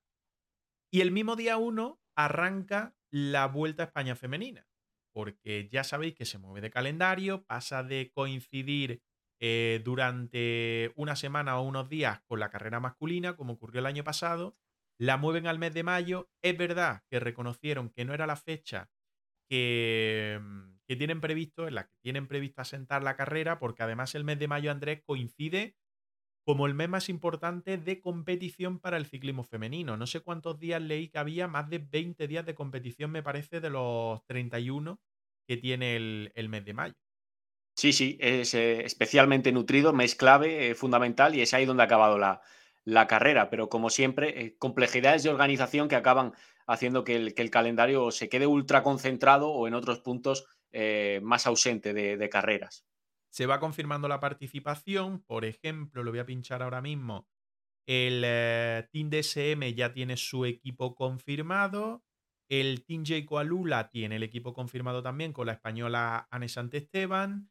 Eh, ¿Quién más hay confirmado por aquí? El NCAT, eh, el, equipo, el equipo español, que va a ir con Lucía y Laura Ruiz Pérez y, e Isabel Martín como ciclistas españolas. Y creo que en principio no hay ningún equipo más confirmado que lo haya confirmado, pero bueno, nombres eh, teóricamente eh, importantes, no solo en Movistar, sino en, eh, en, Education, en FDG, en Israel, en el LIB, en el Team SD World, bueno, Aquí también la clave va a ser cómo va a estar Annemiek van Bleuten, la corredora de Movistar, la campeona del mundo, que no ha empezado bien la temporada, lo hemos visto en la campaña de clásicas, como ha estado lejos de su mejor nivel, y eso mm, se ha contagiado al estado de forma del equipo Movistar, que no, no ha conseguido sumar tanto como se podía esperar por su, por su plantilla. Y luego si va a seguir en estado de gracia Demi Bollering, la neerlandesa, después de sumar el tríptico completo de Ardenas y más carreras importantes a lo largo de este, de este año. Es verdad que hasta ahora, en jornadas de alta montaña, como la decisiva final de Lagos de Covadonga en esta Vuelta Ciclista a España, hemos visto mucha diferencia a favor de Annemiek van Bleuten sobre el resto, y si tiene el día es muy probable que le pegue el estacazo a la general y se vuelva a llevar la Vuelta Ciclista a España femenina, la neerlandesa de Movistar Team, pero si no se encuentra o sigue en esa línea eh, apaciguada, más a, la sombra de la que ha sido su forma en temporadas anteriores, eh, Van Bleuten, es posible que veamos a una Bolerín candidatísima. De los equipos confirmados, bueno, como, como vueltoman a Juliette Labus, la francesa de DSM, Anne Esteban, por supuesto, en el, en el Jayco, eh, con Kristen Faulner también como, como una de las, de las candidatas, y en Trek, ahora mismo, por lo que he confirmado, Realini están dando una barbaridad para arriba, la escaladora italiana de Trek, y el día de Lagos de Covadonga eso puede ser determinante. Quizá los primeros días se me hacen un poco repetitivos, demasiado llanos, sobre todo las tres mm. primeras jornadas. Está bien que haya oportunidades para los sprinters, pero bueno, pueden, puede ser un poco, pueden resultar algo más aburridos, entre, entre comillas. Ahora le vamos a echar un repaso a toda la etapa, pero lo que llama la atención, eh, Fernando, yo no sé si te plantean ahora mismo empezar en Torrevieja y seis días más tarde terminar, porque son, sí, son seis días, ¿no? Sí, seis, días. Seis días más tarde terminar en Lago de Covadonga, eh, igual se te hace un poco cuesta arriba, ¿no? va a ser, los movimientos del pelotón van a ser interminables, los traslados, quiero decir. Sí, sí, le estuve echando un ojo a la vuelta cuando salió, porque además hay una de las etapas que llega ya a Guadalajara, que evidentemente me acercaré, me acercaré a verla. Y, sí, me llamó mucho la atención que, por desgracia para las corredoras, pues tienen unos traslados bastante brutales. Y seguramente, también por desgracia, no tengan la misma infraestructura que podían tener los chicos cuando tienen esos traslados. Entonces me imagino que lo harán evidentemente por carretera, todos los traslados y, eso, bueno, a ver, hay que dar gracias realmente que, que, el ciclismo femenino siga creciendo, pero bueno, son detalles a pulir y, a ver cómo resulta. Pero sí, evidentemente estoy contigo, son unos traslados un poco, pues, un poco tediosos seguro, como poco serán bastante aburridos. Dice Eduardo en el chat, seguro que algún organizador tiene un primo que vende gasolina barata para los traslados. Pues seguramente. Seguramente que, igual está. A ver, esto, tiene que ser, esto tiene que ser evidentemente, pues, pues, como pasa también con la Vuelta a España, tienen que ser los ayuntamientos que se han ofrecido a, a coger etapas, etcétera, etcétera, y, y, él se ven obligados a, hacer los recorridos poco más o menos así, aunque tengan libertad para ciertas cosas, pero mm. yo estoy convencido de que, de que no es tampoco la organización la, la culpable de ello, sino bueno, han buscado eh, lo mejor posible dentro de, de, de, a lo mejor de la gente que se ha llegado a ofrecer. A ver, Esperemos que, esto crezca. Que, no está mal del todo porque la verdad es que la importancia que le están dando y la, pues eso, el foco que le están dando a, la vuelta ciclista, en este caso femenina española, es importante. Y sacarla del calendario, sacarla del calendario de los hombres también me parece un acierto. ¿eh? Eso porque al final viene a la sombra de, la vuelta a España masculina.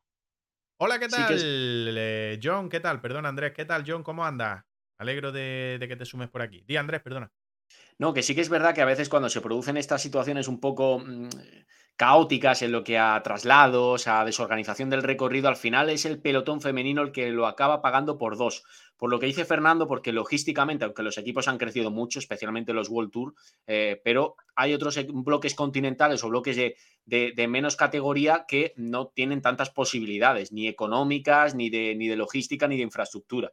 Entonces, cuando en el pelotón femenino esta situación se multiplica por, por dos, los traslados, el caos entre jornada y jornada, se sufre especialmente. Y luego también ha pasado en la Vuelta a Andalucía que no, no, esperemos que no pase a más, no tiene pinta, evidentemente, por el recorrido que vaya a pasar en la Vuelta a España, pero sí ha pasado que eh, muchos finales de etapa se acaban organizando muy a las afueras, en zonas, en polígonos industriales, en zonas completamente insulsas, y eso, pues, desprestigia la carrera, no, no es un buen trato a las competidoras ni a las profesionales y los, las organizaciones que asuman, que deben asumir, por supuesto, que, que hay que organizar carreras de gran nivel para el pelotón femenino, tienen que hacerlo con garantías y en, buenas condiciones para que no se produzcan chapuzas. Mm, y otra cosa que estoy viendo que no me gusta es los cambios de horario de los finales de etapa. Eh, las primeras jornadas, eh, bueno, el primer día va a acabar, lo vamos a ver ahora, el primer día va a acabar sobre las 2 de la tarde y luego hay mezcla eh, los días que va a acabar a las 5 de la tarde, las primeras creo 4 o 5 jornadas y el resto sobre las 3, 3 y algo de la tarde. Yo creo que eso tampoco engancha del todo a la gente que lo vaya a seguir, sobre todo por televisión, porque los va a trastocar eh, bastante. Los va a trastocar bastante. Pero bueno, primera jornada, primera etapa, esa crono de 14,5 kilómetros, casi o prácticamente llana, en Torrevieja. Creo que en la edición masculina algún año también hemos vivido, no sé si exactamente esta eh, crono, pero bastante, bastante parecida, imagino. 14,5 kilómetros contra el crono. Eso el primer día. Etapa 2 entre Orihuela y Pilar de la eh, Horadada, perdón, por el que lo tenga cercano o lo conozca, con un puerto de cuarta categoría que van a tener ahí, lo que decía Andrés, la verdad es que, bueno, repetitivo parece en cuanto a llano, esta jornada y alguna otra. Esta jornada va a acabar o tiene el final previsto para las 5, 5 y 10 de la tarde. Por lo tanto, horario yo creo que bastante positivo. Eh, etapa 3, Elche de la Sierra, eh, La Roda. Jornada también, pues aunque tiene altura, eh, bastante llana, solo van a tener ahí esa subidita, larga subidita, pero luego la etapa se va a mantener a una misma altura aproximada de los 650 a 700 metros de altitud, por la zona de Albacete, por toda la zona de La Mancha. Esta etapa, creo, si no lo he visto mal antes, también acabará sobre las 5, 5 y cuarto de la tarde. Hablamos de la tercera jornada. Pasamos al cuarto día entre Cuenca y Guadalajara, que es la etapa que decía Fernando que le va a pillar cerquita de casa. Eh, puerto de tercera únicamente que van a tener y luego ese descenso hasta llegar a la capital, hasta Guadalajara. Jornada esta, Fernando, para que te la notes, que va a terminar sobre 5, 5 y 10 de la tarde, por lo tanto, horario también normal en la etapa 2, etapa 3 y etapa 4.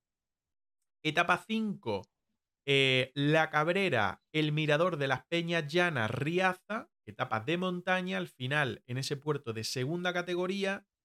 Final de etapa que va a estar aproximado de 3 y media a 4 menos cuarto de la tarde. Aquí viene ya el cambio. Eh, Melarde, ¿qué tal? Muy buenas. Yo sí puedo, voy a los lagos. Último día, no hemos llegado todavía. Etapa 6, Castro Urdiales, Laredo, con dos puertos de segunda categoría y un final que no tiene eh, ninguna, ninguna llegada en alto, por así decirlo, llegada en llano, aunque yo nos avisa que esa zona es dura. El itinerario también para esta eh, sexta jornada también de 3 y media a 4 menos 20 el final de etapa. Y el último día, la etapa reina, con el inicio en Pola de Siero y el final en los lagos de Covadonga, que lógicamente pues es de importancia, es de categoría, queda raro que el último día se termine aquí, pero es un puerto pues de máxima categoría y muy tradicional en este caso en cuanto a, al ciclismo masculino y ahora trasladado al ciclismo femenino. Melarde, nos decías que te ibas a pasar por los lagos. Pues mira, el final de etapa está previsto entre 3 y media y 4 menos 20. Para resumir, la etapa 1, la crono, acabará sobre las 2 de la tarde. La etapa 2, 3 y 4 a sobre las 5 de la tarde. Y las 5, las 6 y las 7, el horario 3 y media de la tarde. Es lo que digo que igual marea un poco.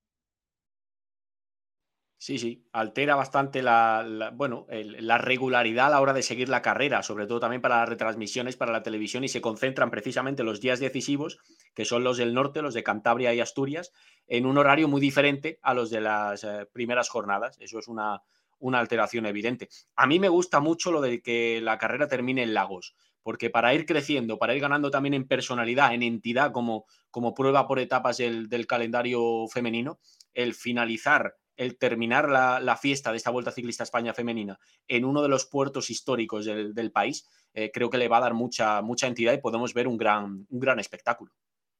Dice Chava, a mí sí me gusta que el final sean los lagos, coincide contigo. Lo que no sé si los extranjeros, las extranjeras, comprenderán lo que supone lagos en el ciclismo español, pues eso depende de cómo lo vayan a vender en la televisión, lógicamente. Sí, hombre, sí lo comprenden. Si al final, eh, evidentemente, ya siguen el ciclismo y, los equipos están al tanto de lo que es ese puerto, claro. Claro, no, aparte el que, el que es ciclista es muy raro o el que evidentemente además viven del ciclismo es muy raro que no conozca los lagos de la Vuelta, el Turmalet del Tour y el Mortirolo del Giro. O sea, son puertos, por decir tres, ¿vale? Son puertos muy, muy, muy míticos de cualquiera de las tres grandes, así que, sí, evidentemente, claro que lo tienen que conocer seguro, ¿vale? Mm. Que lo hayan subido será otra cosa, pero lo que significa llegar ahí, pues, pues evidentemente coincido con Andrés, lo tienen que saber de sobra, vamos. Mm. Decía Chava, me refería más al público que lo vea en televisión más que a ella. Yo te había entendido, Chava. Em, si lo monta bien la tele, si lo monta bien la tele, que bueno, la señal, pues ya sabéis que es Eurosport, pero claro, no la realiza Eurosport. Eh, la coge Eurosport, la pincha Eurosport, porque quien la, quien, la, eh, quien la emite, quien da la señal es la organización en sí. Por tanto, no sé si la este hará televisión española. Eso es justo lo que te iba a preguntar. Es lo que te iba a preguntar, Andrés. No sé si la, dará, la hará televisión española, que la masculina la hace, ¿no? Sí, yo creo que evidentemente van a emitir la carrera eh, Televisión Española y de la realización normalmente eh, para Unipublic España se encarga Televisión Española. Por ejemplo, no solo en la Vuelta Ciclista España, también en otras carreras de Unipublic en este España, como Volta a Cataluña, efectivamente que este año la ha realizado RTVE directamente. Y mm. además hay un truco para, para, saber cuándo RTVE se encarga de la señal. Carlos de Andrés no critica al realizador. En el Tour sí lo hace frecuentemente. Bueno, no sé si la dará Carlos de Andrés, ¿no? ¿La hará Carlos de Andrés o no? Desconozco, la verdad. No, eso no estoy seguro. En Eurosport creo que es Laura Álvarez, ¿verdad? sí, que es una extraordinaria narradora, asturiana, por cierto, y, seguro que ese día va a disfrutar de, del final en Lagos de Covadonga, ya es de Grau, de, de, Asturias. Y un chaval, un tal Andrés Porcel, que controla mucho de ciclismo femenino, lo van a llamar. pues no lo, haría, no lo haría nada mal, ¿eh? porque la verdad es que controla, como, controla, como controla el ciclismo femenino yo me apoyo en él, ¿eh? Yo me apoyo en él en todo el, el masculino. femenino. Sí, sí, hombre, el masculino ya también. lo agradezco. El, masculino y el femenino, pero el femenino tú y yo que estamos más eh, es una pasada lo que, lo que controla. Dice John en el chat, hijo, dice, cuando pasen por la zona de la huesera se lo recordarán. Yo tengo muchas ganas de ir porque no conozco la zona. He de reconocerlo, ¿eh? ¿eh? he de reconocer que no conozco la zona. He estado en Cantabria, pero no he estado en Asturias. Y Eduardo, hombre, seguro que tienen que pagar la factura de la luz. No he entendido esto último, Eduardo, no sé por lo que va, pero bueno. Melarde, la TPA, eh, Televisión del Principado de Asturias, van a echar la etapa de los lagos. Sí, tele vais a tener. Radio Televisión Española, Eurosport, y mira lo que añade Melarde, que, encima la, la, TPA, la Televisión de Asturias, la Televisión Pública Asturiana, pues también va a emitir esa última etapa, la séptima etapa. Por Carlos de Andrés, lo decía Eduardo. Ah, vale, vale, vale, vale. Bueno. Lo vamos a vivir aquí también. ¿Estaremos haciendo la próxima semana? Pues más hincapié en hacer previa del Giro de Italia, ya lo hemos dicho todas las noches, aunque ahora voy a hablar un poquito más de esto, pero lógicamente echaremos un vistazo también a, la Vuelta a España femenina que se celebrará del 1 al 7 de, mayo. Yo quería preguntarle a Fernando que nos cuente un poco qué hace por Francia. Para los que habéis sumado al directo, que habéis sumado, la verdad es que ahora hay un buen número. Eh, cuando llevamos ya una horita aquí, al principio en la introducción, Fernando no es que esté ahí en un despacho, sino que está en su autocaravana, porque compite esta semana por ahí, por Francia, yo qué sé, las películas que se monta él. Así que cuéntaselo a la gente que anda, que anda por aquí, anda. Que algunos también hacen rutas pues como tú, ¿eh? Pues tú lo has dicho, por las películas, películas de miedo que, que me monto. No, me he venido a hacer una... El nombre es UCI, no, UCI Gran Fondo World Series o algo así. Vamos, una son clasificatorias para el Mundial de, de viejos, como yo llamo. y, nada, y siempre elijo, como ya hice en su momento, para poder estar en el Mundial del año pasado, pues una que tenga crono y que tenga ruta, porque se clasifica de manera independiente. El año pasado Así que nada estuvo haciendo el Mundial de Máster, ¿eh? Tanto en crono como, en, y de gran fondo, de realmente ellos lo llaman mundial de gran fondo, eh, lo que es como lo denomina la UCI, pero bueno, evidentemente es con la categoría, las categorías máster, con las categorías de edad. Y, nada, pues yo decía mañana en la crono, que en este caso pues una crono escalada, cosa que, no me va nada, nada, nada, nada, y menos... Piden kilómetro y desnivel en el chat. Piden kilómetro y desnivel. Vale, pues kilómetros son 12,5 y desnivel casi unos 600 metros. Pero de esos 12 kilómetros hay unos 3 kilómetros así que son cuesta abajo. Así que el porcentaje no es un 6 como alguno habrá calculado, es un poquito más. De hecho, yo me había traído la cabra pensando que, había, iba a ser un poco más plana y nada, nada, no. me, he olvidado rápido de la cabra porque no, no, se pega, se pega, se pega bastante. Y, ya aquí, como solemos dar palos a todo el mundo, aunque esto no lo va a escuchar nadie de la UCI, pero me da igual, muy mal la crono. O sea, han metido el, último kilómetro y medio eh, cuesta abajo y súper peligrosa. No sé muy bien qué es lo que buscan, pero, pero nos hemos quedado esta mañana un poco sorprendidos cuando hemos visto ese último kilómetro. Ya os digo, el último kilómetro, el último kilómetro es cuesta abajo y, los últimos 500 metros ya no. No sé, la verdad que sobra bastante, porque habían podido cortar la crono arriba del puerto y, y se hubiera acabado. Pero bueno, esperemos que no pase nada, porque ya os digo, a izquierda hay un corteíto que en algunas zonas tiene fácil, fácil más de 100 metros de caída. ¿eh? ¿Y, la, y la ruta, y la ruta que te ponen hasta palomitas, te ponen un emoji con palomitas como que le está interesando. o lo estoy aburriendo. No, no, no, no, no. no. La ruta, la ruta son casi 160 kilómetros, 156, bueno, 160, y creo que salen casi los 2.200 de desnivel, porque ya mandé un espía para que me hiciera la ruta un día, y, aunque la organización pone 1.700, la realidad son 2.100 y algo. Así que nada, también será bastante divertido. Para los que somos de ahí, de la Tierra, mm, como si corriéramos en Almuñeca. Poco más o menos. Es bastante. Sí, sí. Eh, en la crono de mañana es muy parecido a subir la cabra. Muy, muy, muy, muy similar. Me ha recordado un montón a la, a la subida a la cabra. Bueno, la cabra es más larga, ¿eh, chato? Y bueno, pero 12 kilómetros solo, joder. Vale, vale, vale. Y objetivo, a la cabra ¿quién, ¿quién, se clasifica para el mundial? ¿Cómo tienes que quedar para ir al mundial o tomar o conseguir el billete la, mundial? La UCI determina un 20% de, entonces va en función de, la gente que corra. Corren 100 tíos, se clasifican 20, corren 50, se clasifican 10. Eh, entonces va en función de la participación.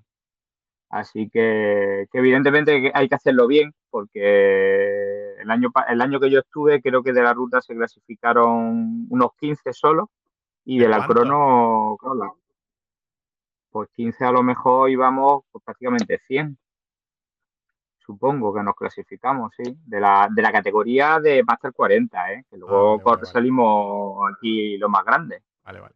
Sí, Eduardo, hay, más, Eduardo, hay más pruebas que nos pregunta por el chat, pero ¿hay más pruebas para poder clasificarte o eso tenía entendido? Sí, sí, sí, hay más pruebas, hay más pruebas, pero él ha elegido él. si a alguien le interesa, nada más que meterse en UCI Gran Fondo World Series, que aparece ahí en la página de la UCI, y, y le sale todo el listado, hay por todo el mundo. O sea, es una barbaridad. Lo que pasa es que, bueno, yo elegí esta evidentemente por cercanía y por fecha, porque por recorrido me gusta más la que hacen en Portugal, que la crono es plana, pero en el mes de junio me voy de vacaciones, paso de bici.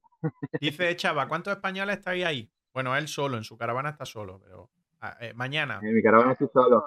Esta por, por, cercanía, como os digo, estamos prácticamente en la frontera con, con España, entiendo que habrá bastante. Entiendo que, aquí básicamente serán franceses y españoles. Luego siempre aparecen italianos, aparece algún alemán, aparece, aparece gente de otros países. Pero básicamente mañana el núcleo gordo es Francia y, España. Y bueno, y de España vienen, eso sí lo sé, porque sí sé de varios que vienen, que, venimos de, de, muchos sitios. Yo al final vengo prácticamente de Madrid, aunque sea granaíno, pero hoy, por ejemplo, está entrenando con un compañero que es asturiano, eh, mañana se acerca otro que es de Gerona, que ese sí que es verdad que le pilla, le pilla muy cerca. Y ya os digo, aquí al final viene gente de, de casi todos sitios, por lo menos lo intentan, claro, de, venir a estas cosas, porque la verdad que mola, ¿eh? Si te gusta la competición, eso de ver el podio y la rampita azul de la UCI siempre es como un extra más. No, no descartes que vaya Valverde, que dice Chava, ¿se espera Valverde? Pues no lo descartes, porque además es de la quinta de Fernando, o sea que es mayor que tú o es del mismo año es unos meses más joven. Yo soy de diciembre del 79 y él creo que es de abril del 80, si no me falla la memoria. De hecho, cumplía años ahora en estos días. Siempre, lo, siempre cumplía ayer para. ayer, me parece, ¿no? ¿Ves? Sí, sabía yo que era por estos días. Mm. Y de momento no está en esto, está en la gran fondo de, Gravel, mm. pero el formato es exactamente igual. El, el, de Gravel, tú vas a las series de Gravel y haces un puesto, que seguro que también el 20%, y eso te clasifica para el Mundial de Gravel, puesto exactamente igual. Eh, Se es lo mismo. Se, Pero bueno, Valverde se puede- preocupan por ti en el chat, no te digo nada, ¿eh? Andrés, no sé si lo estás leyendo. Dice Yo es que no me acerca, no me llega la vida, Pues, no me llega la, no llega la vista. Tengo, tengo la pantalla 6 a un tamaño muy reducido. dice Eduardo, que nadie te toque la puerta de la autocaravana, no vayas a hacer un Vanderpool. Exacto. No vayas a acabar con, con temas, con la justicia. Pues, pues ya lo he dicho, lo he dicho al principio, estoy, espera- estoy esperando precisamente a la justicia, que son los que tienen que venir a, a cobrar la, la pernocta aquí en el área, pero de momento no han venido. Como no vengan pronto, yo mañana emigro rápido para la, pa la salida, así, que, Bueno, bueno, así bueno. que no sé. No estáis Si mal. me tocan tengo que abrir, ¿eh? Sí, porque sí, es la sí. policía, tengo que abrir. ¿Veis cómo no está mal? Yo os avisé, porque Fernando ha estado unas semanitas que no podía entrar con nosotros porque, porque tiene sus compromisos y tiene su familia y tal. Pero Fernando nos trae, nos trae calidad, nos trae cosas, cosas chulas. Cosas de viajes, cosas de competiciones, anécdotas. anécdotas, o sea, lo pasamos muy bien y vosotros lo estáis pasando muy bien en el, en el chat, ¿eh? Directo de calidad con lo la digo, yo- gendarmería incluida, dice Eduardo. Bueno, todavía no ha llegado, Sí, sí. ¿eh? Pues no, Todavía no ha llegado. No lo descartéis, no lo descartéis, que puede venir en cualquier momento. Que yo siempre lo he dicho, yo soy el perico de Hacemos la Goma. Ya nos llevas también a Italia, ¿eh? Hay que Sí, sí, sí. recordarlo. Nos has llevado a varios joder, sitios también a joder. Italia.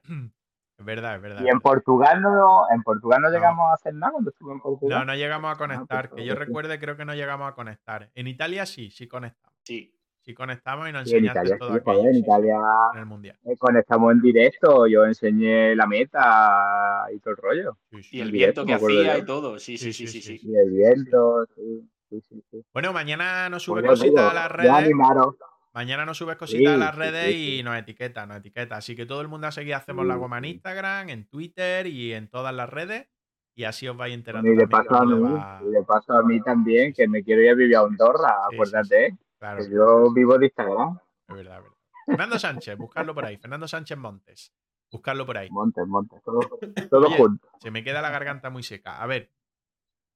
Yo quería hablar con vosotros antes de despediros, que Andrés me ha pedido marcharse también un ratito antes. Y como queda poquito, vamos, vamos a hablar de esto y ya no, nos marchamos. A ver si me dura la batería, me queda nada. Próxima semana, ¿vale? Vamos a darle un cambio, aprovechando que llega, bueno, un cambio no. Vamos a hacer especiales, especiales. Voy a pincharlo por aquí, lo que he subido hoy a redes sociales. Eh, lo tenéis en Instagram, lo tenéis también en, en Twitter, la cuenta de Twitter. Seguidnos por ahí, ¿vale? Hacemos la goma. Giro 2023, Giro de Italia, en Hacemos la Goma viviremos de una manera especial la ronda italiana desde el 2 y hasta el 28 de mayo directo Twitch cada noche desde las 21.30 horas. Espero que os suméis. Ahí tenéis un vídeo que hemos preparado, un pequeño vídeo de gancho especial Giro de Italia. Del 2 al 28, twitch.tv hacemos la goma de lunes a domingo a las 9 y media de la noche. ¿Qué vamos a hacer o qué vais a encontrar? Pues bien, la próxima semana, ya digo, a partir del martes día 2, le vamos a dar un cambio pues a la imagen del eh, que veis por aquí alrededor, de donde nos situamos nosotros y tal. Eh, vamos a hacer cositas distintas, todo lo vamos a centrar en el Giro de Italia, aunque le demos repaso también a la actualidad. Pero a partir de las 9 de la y media de la noche, la próxima semana empezaremos con las previas. Tenemos invitados, hay algunos cerrados, algunos que no tengo cerrados todavía, que estoy a la espera de que me contesten. Pero gente, pues, de medios de comunicación, gente que seguís seguramente por Twitter, eh, entrenadores a nivel nacional han pasado por equipos importantes que van a estar con nosotros también para hablar de la próxima edición del Giro de Italia. Bueno, la próxima semana nos vamos a entretener, ¿vale? Haciendo un poquito de previa. De lunes a viernes, de, perdón, de martes a viernes, 2, 3, 4 y 5 haremos esas previas, cuatro días, desde las 9 y media de la noche. Los miércoles, en las próximas cuatro semanas, las tres de carrera del Giro y la de la próxima semana de previa, no habrá semanal de Hacemos la Goma de 8 a 10 de la noche, sino que nos iremos a partir de las 9 y media de la noche.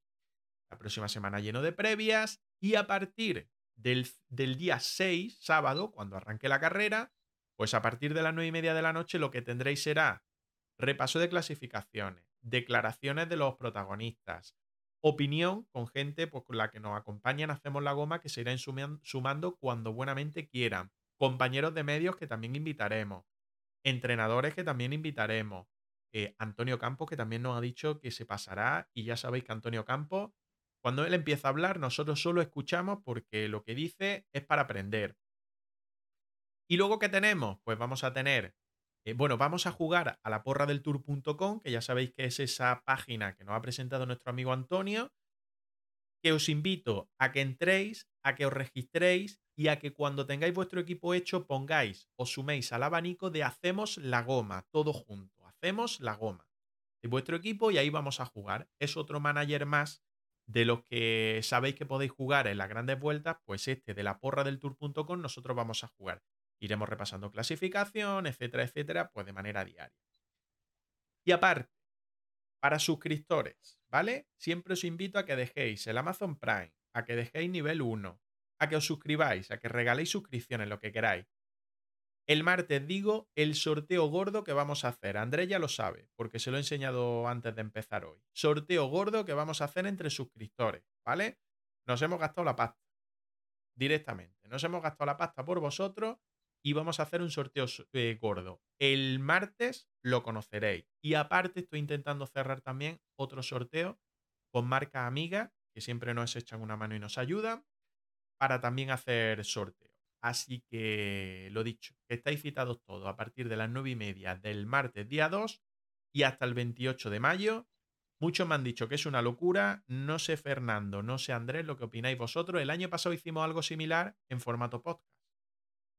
El Giro lo merece. El despliegue tiene que estar en las carreras más importantes. El Giro es la primera de las tres grandes en la cronología del calendario. Este año, además, con un recorrido que coincidimos en todas las previas que hemos hecho ya y en todos los análisis anteriores, recupera la esencia más grande de esta carrera y con un duelo. Eh, ojalá todo vaya bien y podamos disfrutar de ese mano a mano. Y si hay más invitados al, duelo, mejor todavía, entre dos de los genios del ciclismo presente. Ya sabemos que Pogachar y Vingegaard estarán en el Tour, pero es que, ojo, con esa posible, más que posible batalla, prevista batalla entre Benepul y Roglic por el Rosa. Hay que estar ahí para, para contarlo y para que, sobre todo, la gente eh, interactúe con nosotros y nos vayan trasladando en tiempo real qué les está pareciendo la carrera y podamos vivirla así mucho mejor entre todos.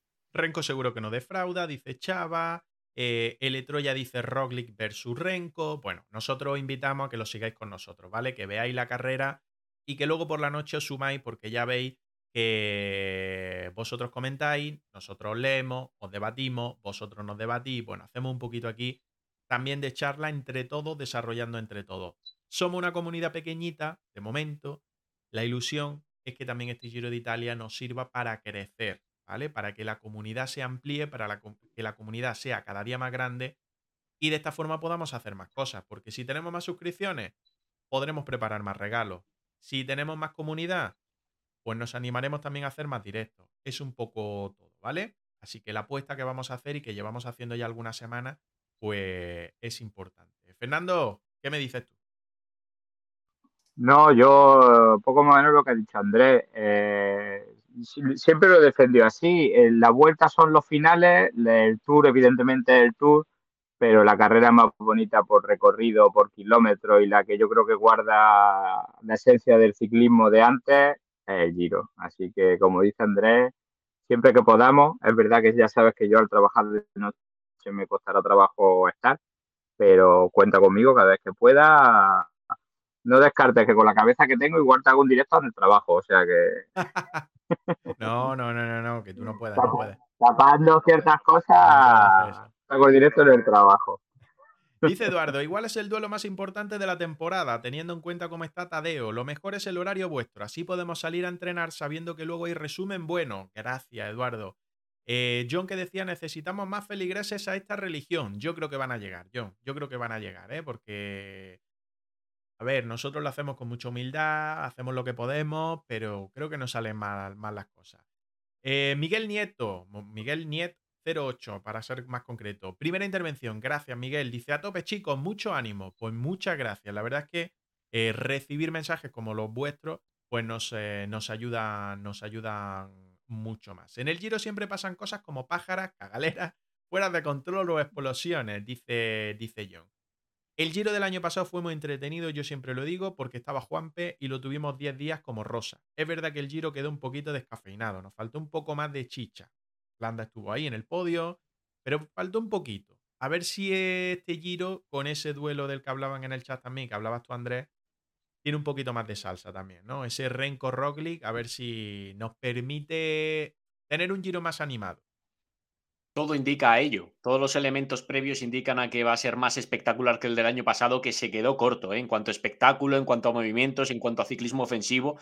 El propio ganador de la carrera lo indica. Jay Hindley no es un ciclista que emocione demasiado ¿no? por su forma de, correr. Es un, es un, corredor extraordinario que ha ganado un Giro de Italia, cuidado, eso no se lo va a quitar nadie. Y, lo hizo además con total justicia, pero es indicativo su, forma de, competir, de cómo, de cómo se, caminó el, Giro de Italia de, 2022, cosa que no parece vaya a ocurrir en el, 23. También con un, ya, ya, entraremos en detalle, pero con un Roglic eh, con no tanta presión como en otras participaciones, eso, eso le puede ayudar a estar al, máximo nivel con un Ebenepool lanzado y, en fin, y, quienes van a intentar romper eh, la, la dupla prevista para la batalla por el Rosa. Chicos, voy a despedir. Yo me voy a quedar por aquí para despedir el directo de hoy un ratito más, un 5 o 10 minutitos más, ¿vale? Para contar alguna cosita más, pero a vosotros voy a despedir, que Andrés también me lo había pedido. Que gracias, que a partir del próximo martes, aunque el fin de lanzar algún directo seguramente, pero a partir del próximo martes está invitado a, cuando queráis, a entrar por aquí y formar parte de la grupeta de Hacemos la Goma. Aquí estaremos. Un abrazo muy grande. Fernando, que vaya bien, por cierto, ya nos vas contando. Sí, pues ya, como tú lo has dicho, mañana lo subirá a las redes y, cuenta con, como estaré aquí en mi apartamentito, cuenta conmigo para el fin de semana, que no creo que tenga tampoco mucho más que hacer, así que... A sola con Fernando. Bueno, eso sí, el sábado. El sábado, el sábado, pero por favor después de, de mediodía, que estaré corriendo. Sí, sí, por la noche, por la noche, por la noche lo lanzamos, ¿vale? vale y nos cuentas cómo ha ido. Un abrazo, adiós chicos. adiós, adiós. adiós. Ahí despido, ahí despido Andrés y a Fernando, que ya sabéis que mañana Fernando tiene competición, Andrés tiene curro y, los dejo, los dejo descansar. Oye, muchas gracias por todo el apoyo que, estáis mostrando por, por, redes sociales, en este caso, con eso que hemos presentado, de cara a partir de la próxima semana, del día 2. Nos decía John, ¿os acordáis de cuando Roglic y Nibali se vigilaban y apareció un carapaz? Pues este año puede pasar algo parecido. Este año puede pasar algo parecido, John. A ver si Chicone se recupera y puede estar en la línea de salida, ¿no? El 6 de mayo, que sería también un buen nombre. Dice No Miedo, muy buena compañera, muy buena compañía hoy. Muchas gracias, muchas gracias. Fernando Piernas, piernas arriba ya. Pues sí, debe de poner esas piernas para arriba para descansar para el día de mañana. Repito por aquí entonces lo que tenemos preparado. Vamos a hacer un seguimiento del Giro de Italia, como ya hicimos el año pasado en formato podcast, ya sabéis que desde este verano estamos con directos en Twitch, el pasado verano, estamos con directos en Twitch y lo vamos a replicar en este caso en el Giro de Italia 2023. Por lo tanto, aunque el Giro arranca el día 6 de mayo, el próximo, este sábado no, el siguiente, el de la próxima semana, nosotros vamos a empezar con nuestros directos diarios el próximo martes 2 de mayo desde las 9 y media de la noche martes día 2, miércoles día 3, jueves día 4 y viernes día 5, previas con invitados especiales que habitualmente no están con nosotros, ¿vale? Gente de otros medios de comunicación, em, gente con bastante importancia, seguidores y demás en redes sociales relacionados con el ciclismo, entrenadores, algún miembro también de la grupeta de Hacemos la Goma que se va a sumar. Bueno, todo eso para hacer la previa chula durante esos cuatro días. Y a partir del sábado, cuando arranque la carrera, desde las nueve y media de la noche, cada uno de los días, hacemos resumen de etapas, repasamos clasificaciones, declaraciones de los protagonistas, próxima jornada con todo lo que podéis encontrar, horarios de televisión, etcétera, etcétera. Jugaremos a la porra del tour.com, que ya podéis registrar y apuntaros al abanico de Hacemos la Goma, y más cositas. Además tendremos, ya he dicho, un sorteo gordo, gordo, que no hemos dejado la pasta para suscriptores. Así que si tenéis por ahí un Amazon Prime o, tenéis, o queréis soltar una suscripción de nivel 1, es de agradecer. Importante, este tweet que tengo pinchado ahora mismo, si tenéis Twitter, además de seguirnos, hacemos la goma, retuitearlo. Le dais a me gusta, para que llegue a más gente, siempre lo digo, que es muy importante intentar llegar a cuanto más gente mejor, pues para que nos conozcan, para que entren, para que nos vean, para que nos escuchen, para que nos sigan, le den a un follow en, ah, además de las redes sociales, en el canal de Twitch y de esta forma que la comunidad Hacemos la Goma pues cada día sea, sea mayor, que es el objetivo. No pretendemos sinceramente vivir de esto, cada uno tenemos nuestro trabajo, pero si nos gusta, somos periodistas, en este caso yo, también Andrés, eh, nos dedicamos a la comunicación y bueno, pues nos encanta el ciclismo. Así que intentamos hacerlo lo mejor posible. Decía Chava, seguro que la gente responde que hay ganas de Giro. Pensaros también hacer alguna etapa en directo. Bueno, ya sabes, Chava, que solemos hacer o reaccionar a carreras los fines de semana. Así que los fines de semana em, haremos, reaccionaremos, reaccionaremos también a, a etapas, ¿vale? Hay que entender que vamos a estar diariamente, que tenemos familia y que también el fin de semana habrá que dedicarle rato a ello. Pero también la idea es en etapas gordas que coincidan en sábado o domingo, porque durante la semana estamos currando, em, hacer algún directo también, reaccionando a carreras, ¿vale? Lo hemos hecho con clásicas, lo hemos hecho con etapas anteriormente y lo seguiremos, lo seguiremos haciendo. Vicen dice, vaya curro tienes por delante, pinta bien el plan. Ya digo, el año pasado lo hicimos en formato podcast, en Evox, funcionó muy bien, la verdad. Se enganchó bastante gente. Y este año, bueno, eran formatitos, eran formatos de 45 minutos, una hora. Lógicamente aquí en Twitch, pues haremos lo que venimos haciendo cuando lanzamos directos por las noches de 9 y media a 11, de 9 y media a 11 y media, de hora y media a 2 horas, ¿vale? Es lo que, lo que haremos. También dependerá pues de, cómo esté el giro, sí, ¿no? En principio pues pinta genial, como estáis comentando y como estamos comentando, pero a ver, a ver qué es lo que, qué es lo que pasa. Eduardo, bien, bien, todos los días enganchados, pues os esperamos. Importante, vuelvo a decirlo, si tenéis grupos de ciclismo, pasarlo por ahí. Si tenéis grupeta con la que salgáis, comentarlo. Gente que sepáis que le gusta el ciclismo y que le gusta también seguir pues contenido de ciclismo, comentárselo, compartir en redes sociales, es muy importante para nosotros, ¿vale? Así que como no os cuesta nada, pues nosotros pedimos, os pedimos eso. Me voy a marchar. Vamos a dar por finalizado hoy el directo, nuestro semanal 112 de Hacemos la Goma.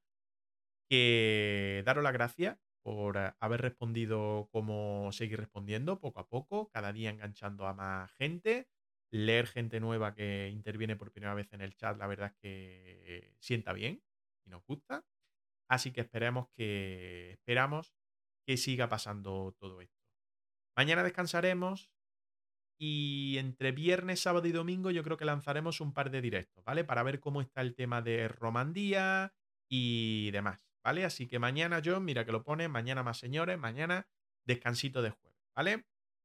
Lo dicho, que nos vemos. Si nos seguís, pues ya sabéis que os avisa la aplicación de que hemos lanzado directo y os sumáis y echamos un rato. Gracias a todos, nos vemos el fin de semana, nos vemos y escuchamos el fin de semana, ¿vale? Un abrazo, chao, chao, adiós, adiós, adiós, adiós. Hacemos la goma, únete a nuestra grupeta en Twitch y en redes sociales.